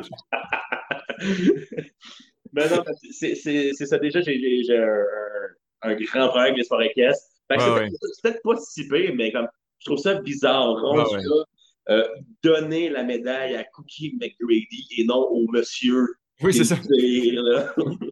Il y, en, il y en- il y en a un présentement qui course qui s'appelle. euh, on en parle un peu de, de sport équestre ici. Là. Euh, il y a un, un soup and sandwich. Je parle juste les noms euh, de, de, de, de, chevaux bon, de course et de chevaux de compétition. C'est une chronique en soi. là. Ben oui, non, mais il y avait. euh, je me rappelle plus qui faisait ça à l'époque à Décideret. là. Ça Ah s'appelait- Ça s'appelait sa chronique euh, Cheval mort ou rappeur mort. Oh oui! je me suis entendu ça. Puis il nommait des noms, il fallait devenir c'est un rappeur. Ah oui, c'est excellent ça. Fait en vrac, euh, le plongeon, le plongeon à distance. Euh, donc, juste plonger et se rendre le plus loin possible dans la piscine sans se donner d'élan une fois Ah, wow, c'est bien drôle ça. Je sais. Euh, le ski à cheval. Le, ski à cheval? oui en gros, c'est euh, tu dévales une falaise et le, le cheval te tire pendant que tu es à ski en arrière. Aïe, aïe, c'est up. Euh, Que ça? Mais j'ai dit l'hiver, là. Ouais. ça, en plus. Oui, ça, attendez. Euh, non, euh, le, le vélo tandem. OK. Ben, rien à y dire. non, mais attends, il y a- l'aviron à plusieurs. Euh, il, y a, le- tu sais, il y a le tennis à deux. Il y a le canot aussi. Je, je sais pas, en duo. Oui, mais le vélo tandem, on s'entend que c'est juste pas pratique en général. Ouais, ouais. Encore moins dans l'épreuve. Parce qu'il y en a un qui dirige et qui Ouais. pédale, l'autre qui subit. Oui, c'est vrai que c'est pas On tous soit solo. Oui. Je comprends. Je Euh, dis. des- des- on a aussi euh, des épreuves de pompiers. Aux Olympiques. Oui.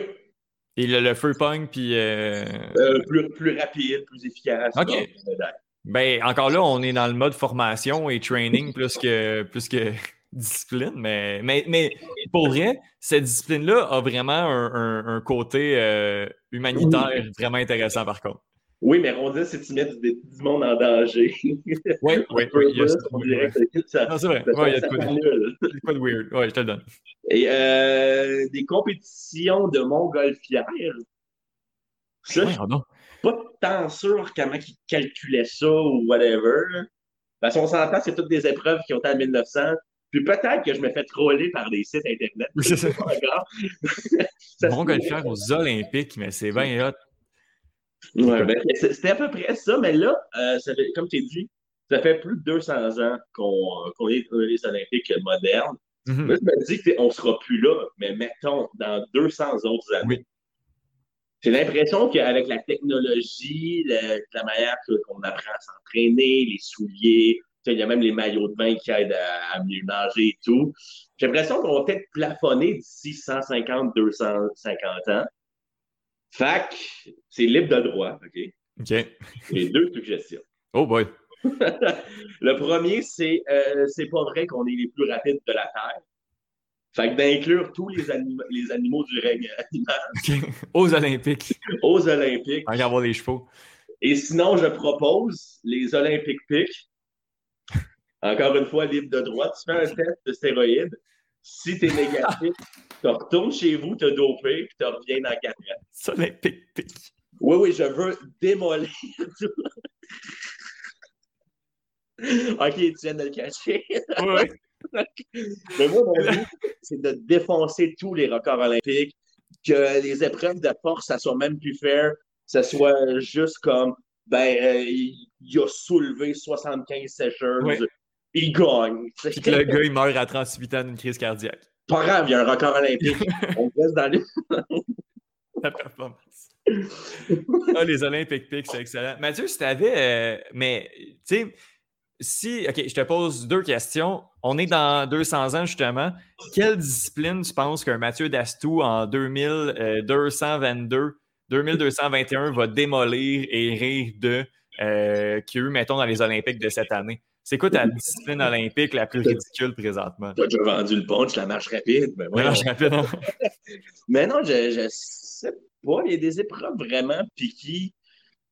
De genre, la- la, la- on dirait que des épreuves plus genre de danse, comme je sais pas comment on évalue vraiment de prestations de nage Mhm. synchronisées parce que personne danse pareillement. Ouais, Puis ouais. C'est vraiment plus du goût pour tous et chacun. C'est aussi la discipline qui est, qui est comme de, la réputation la plus subjective là, avec les, les juges qui, comme, qui jugent le plus tout croche ever. Parce que même la, la, la, la, la, artistique, on, on pourrait, on pourrait rajouter ça. tu sais. Oui, c'est ça, en tout cas. Fait que, Étienne, euh, c'était euh, mes suggestions. Wow. Merci. Et euh, les pires sports olympiques à Wow. avoir eu lieu. sur- Si tu avais à en ramener un, tu ramènerais quoi? Ah, le fusil.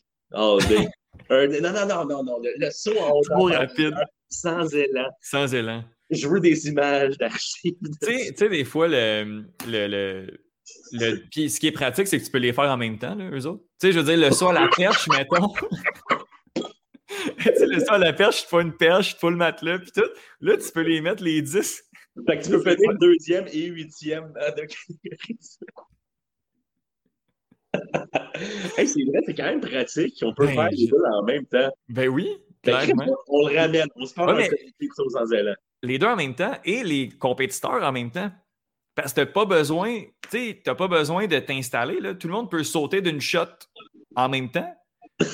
Ça prend, ta discipline peut durer 5 secondes. 5 C'est secondes, tu passes un tape, t'as as deux juges par, euh, par athlète. Un avec le tape horizontal, l'autre vertical. Exact. Puis t'as des points. Tu- C'est une médaille. T'as des points. Genre que tu, euh, tu donnes selon le, le plus que sauté haut. La personne qui a le meilleur angle. Oui, c'est ça, le meilleur angle. Puis t'additionnes les centimètres. Puis c'est cette personne-là qui gagne. Ben, pas fou. On se part en comité olympique. On a de quoi? ça, Un- Étienne. un- un- une coupe de millions de dollars en, en lobby pour, euh, pour faire part- changer les On se comités un olympiques.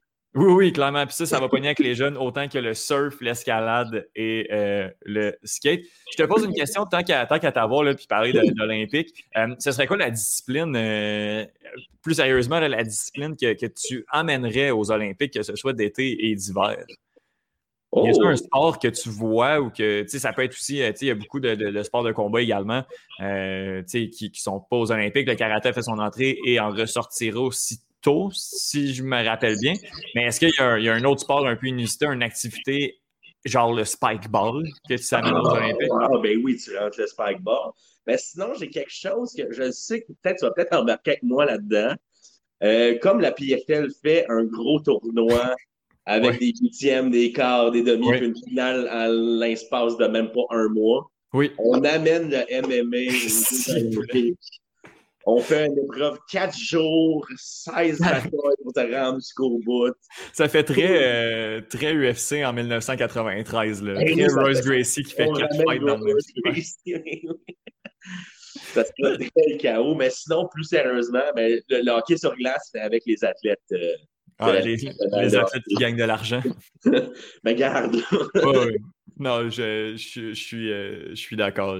Ça pourrait, être, ça pourrait être très intéressant. Sinon, euh, moi, je vais prêcher pour ma paroisse, mais l'Ultimate aussi, euh, je serais quand même down de voir ça. Oh, Ultimate Frisbee! Ben oui, ça serait fou. Ah, ben oui! Ça serait vraiment. plus, plus le Spike Ball. C'est rendu l'Ultimate Spike Ball. Puis, Mais les deux sont très. Ok, tu fais un. Mais les deux, euh, je connais beaucoup de joueurs de frisbee qui s'adonnent également au spike ball. On dirait que ces deux disciplines-là, euh, c'est très, très, très relié. Ça, puis euh, le, le- la slackline. On dirait que c'est la vibe.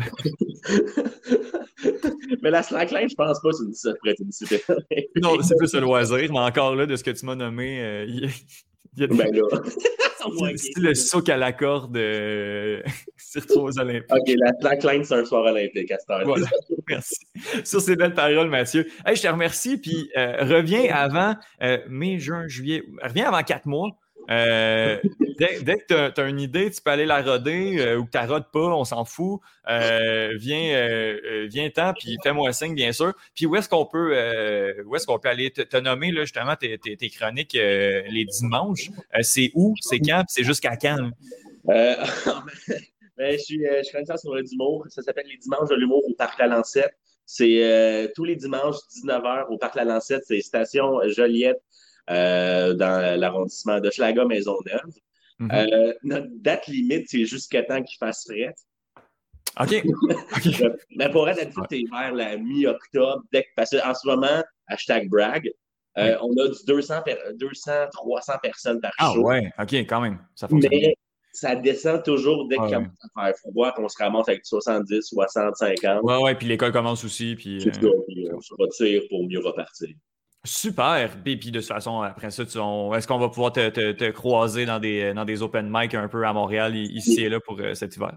Bien sûr, euh, dès, que, dès que mon contrat avec ma job qui m'empêche et que j'ai refusé cinq soirées d'humour cette semaine, Ah, si, vous c'est pas grave, il y a des choses qui arrivent. Là. fait partie de la game. Faut bien que je mange en, en Monday. C'est pas C'est deux bières et 15 dollars par open mic qui vont me nourrir. Ah ben, Mais même encore. ok. on sait, pas. La Ben calorie oui. dans la bière. Mais oui, mais sinon, suivez-moi sur Instagram, Petit Chameau. Je mets des dates Ah oui. de show souvent, souvent. Puis vous pouvez me voir dans n'importe quel open mic.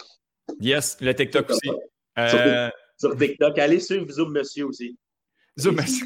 Zoom Monsieur sur euh, ouais. TikTok et euh, Petit Chameau sur TikTok. Exactement. Euh, Mathieu, euh, je te remercie énormément, puis on se reparle très bientôt pour une autre chronique, puis pour d'autres loisirs, que ce soit d'autres matchs du CF Montréal. Merci, puis à la prochaine. Merci à toi. Salut.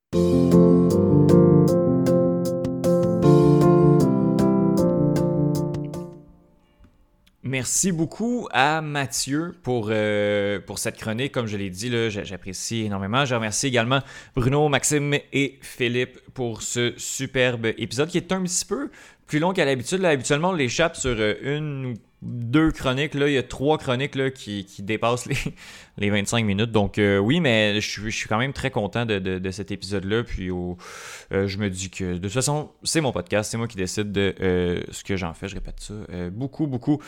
La semaine prochaine, épisode spécial. J'essaie, là, je l'ai dit la semaine dernière, j'essaie de me sortir un peu de ma zone de confort à certains un moments avec ce podcast-là. Varier, varier les invités, même si c'est pas toujours c'est pas toujours facile. Varier les sujets également, c'est pas évident.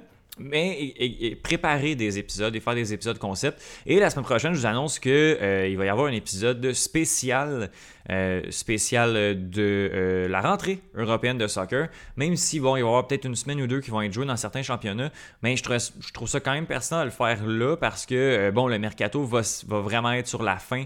Il y aura plus ou presque pas de changement de personnel, alors que là, il y en a quand même un peu. Donc, je pense qu'on va avoir un meilleur portrait euh, des équipes qu'on va pouvoir, euh, on va pouvoir dresser avec, euh, avec tout ça. Donc, c'est pour ça que je me suis dit qu'on allait, on allait attendre quelques, quelques moments.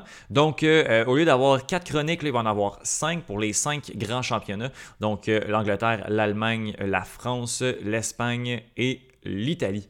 On, est allé chercher des experts de, ces ligues-là, ou presque. Je dis ou presque.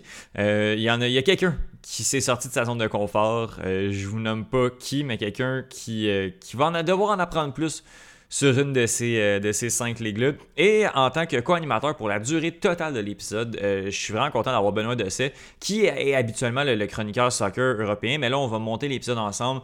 On va essayer de, justement cibler qui parle de quoi nos questions, s'assurer qu'on s'en va dans la bonne direction. Je suis vraiment content justement d'amener quelqu'un un peu dans le projet que, que je voulais à la base seul, mais que pour, euh, pour une semaine, euh, je trouve ça très cool de travailler en collaboration avec Benoît, qui, qui, est super, qui est super pertinent également. Ses chroniques sont tout le temps à point, il connaît très bien son sujet. Puis ben là, ben, ça, ça va être l'occasion justement de, de s'asseoir un peu dans le, le rôle de l'animateur, mais de faire ça à deux. On va faire ça vraiment les, deux ensemble, ça va être très bien. Je pense que ça va être un, bel épisode. Si vous connaissez un peu moins le soccer, ben, vous êtes vraiment pas obligé d'écouter. Si vous connaissez pas ça, vous voulez quand même en connaître plus, c'est, la porte d'entrée. On va dresser un peu ce qui s'est passé. Ça va être relativement pointu, je, le conçois, mais on va quand même essayer de ne pas tomber dans les analyses euh, de Brighton et de Crystal Palace avec euh, la chronique Angleterre entre autres. Je vous invite à, écouter les Trois Lions si, euh, vous voulez. Donc euh, voilà, c'est avec le planning pour la semaine prochaine. J'essaie de le faire rapidement pour pas qu'on tombe dans les deux heures, mais on tombera pas du tout, pas du tout pardon.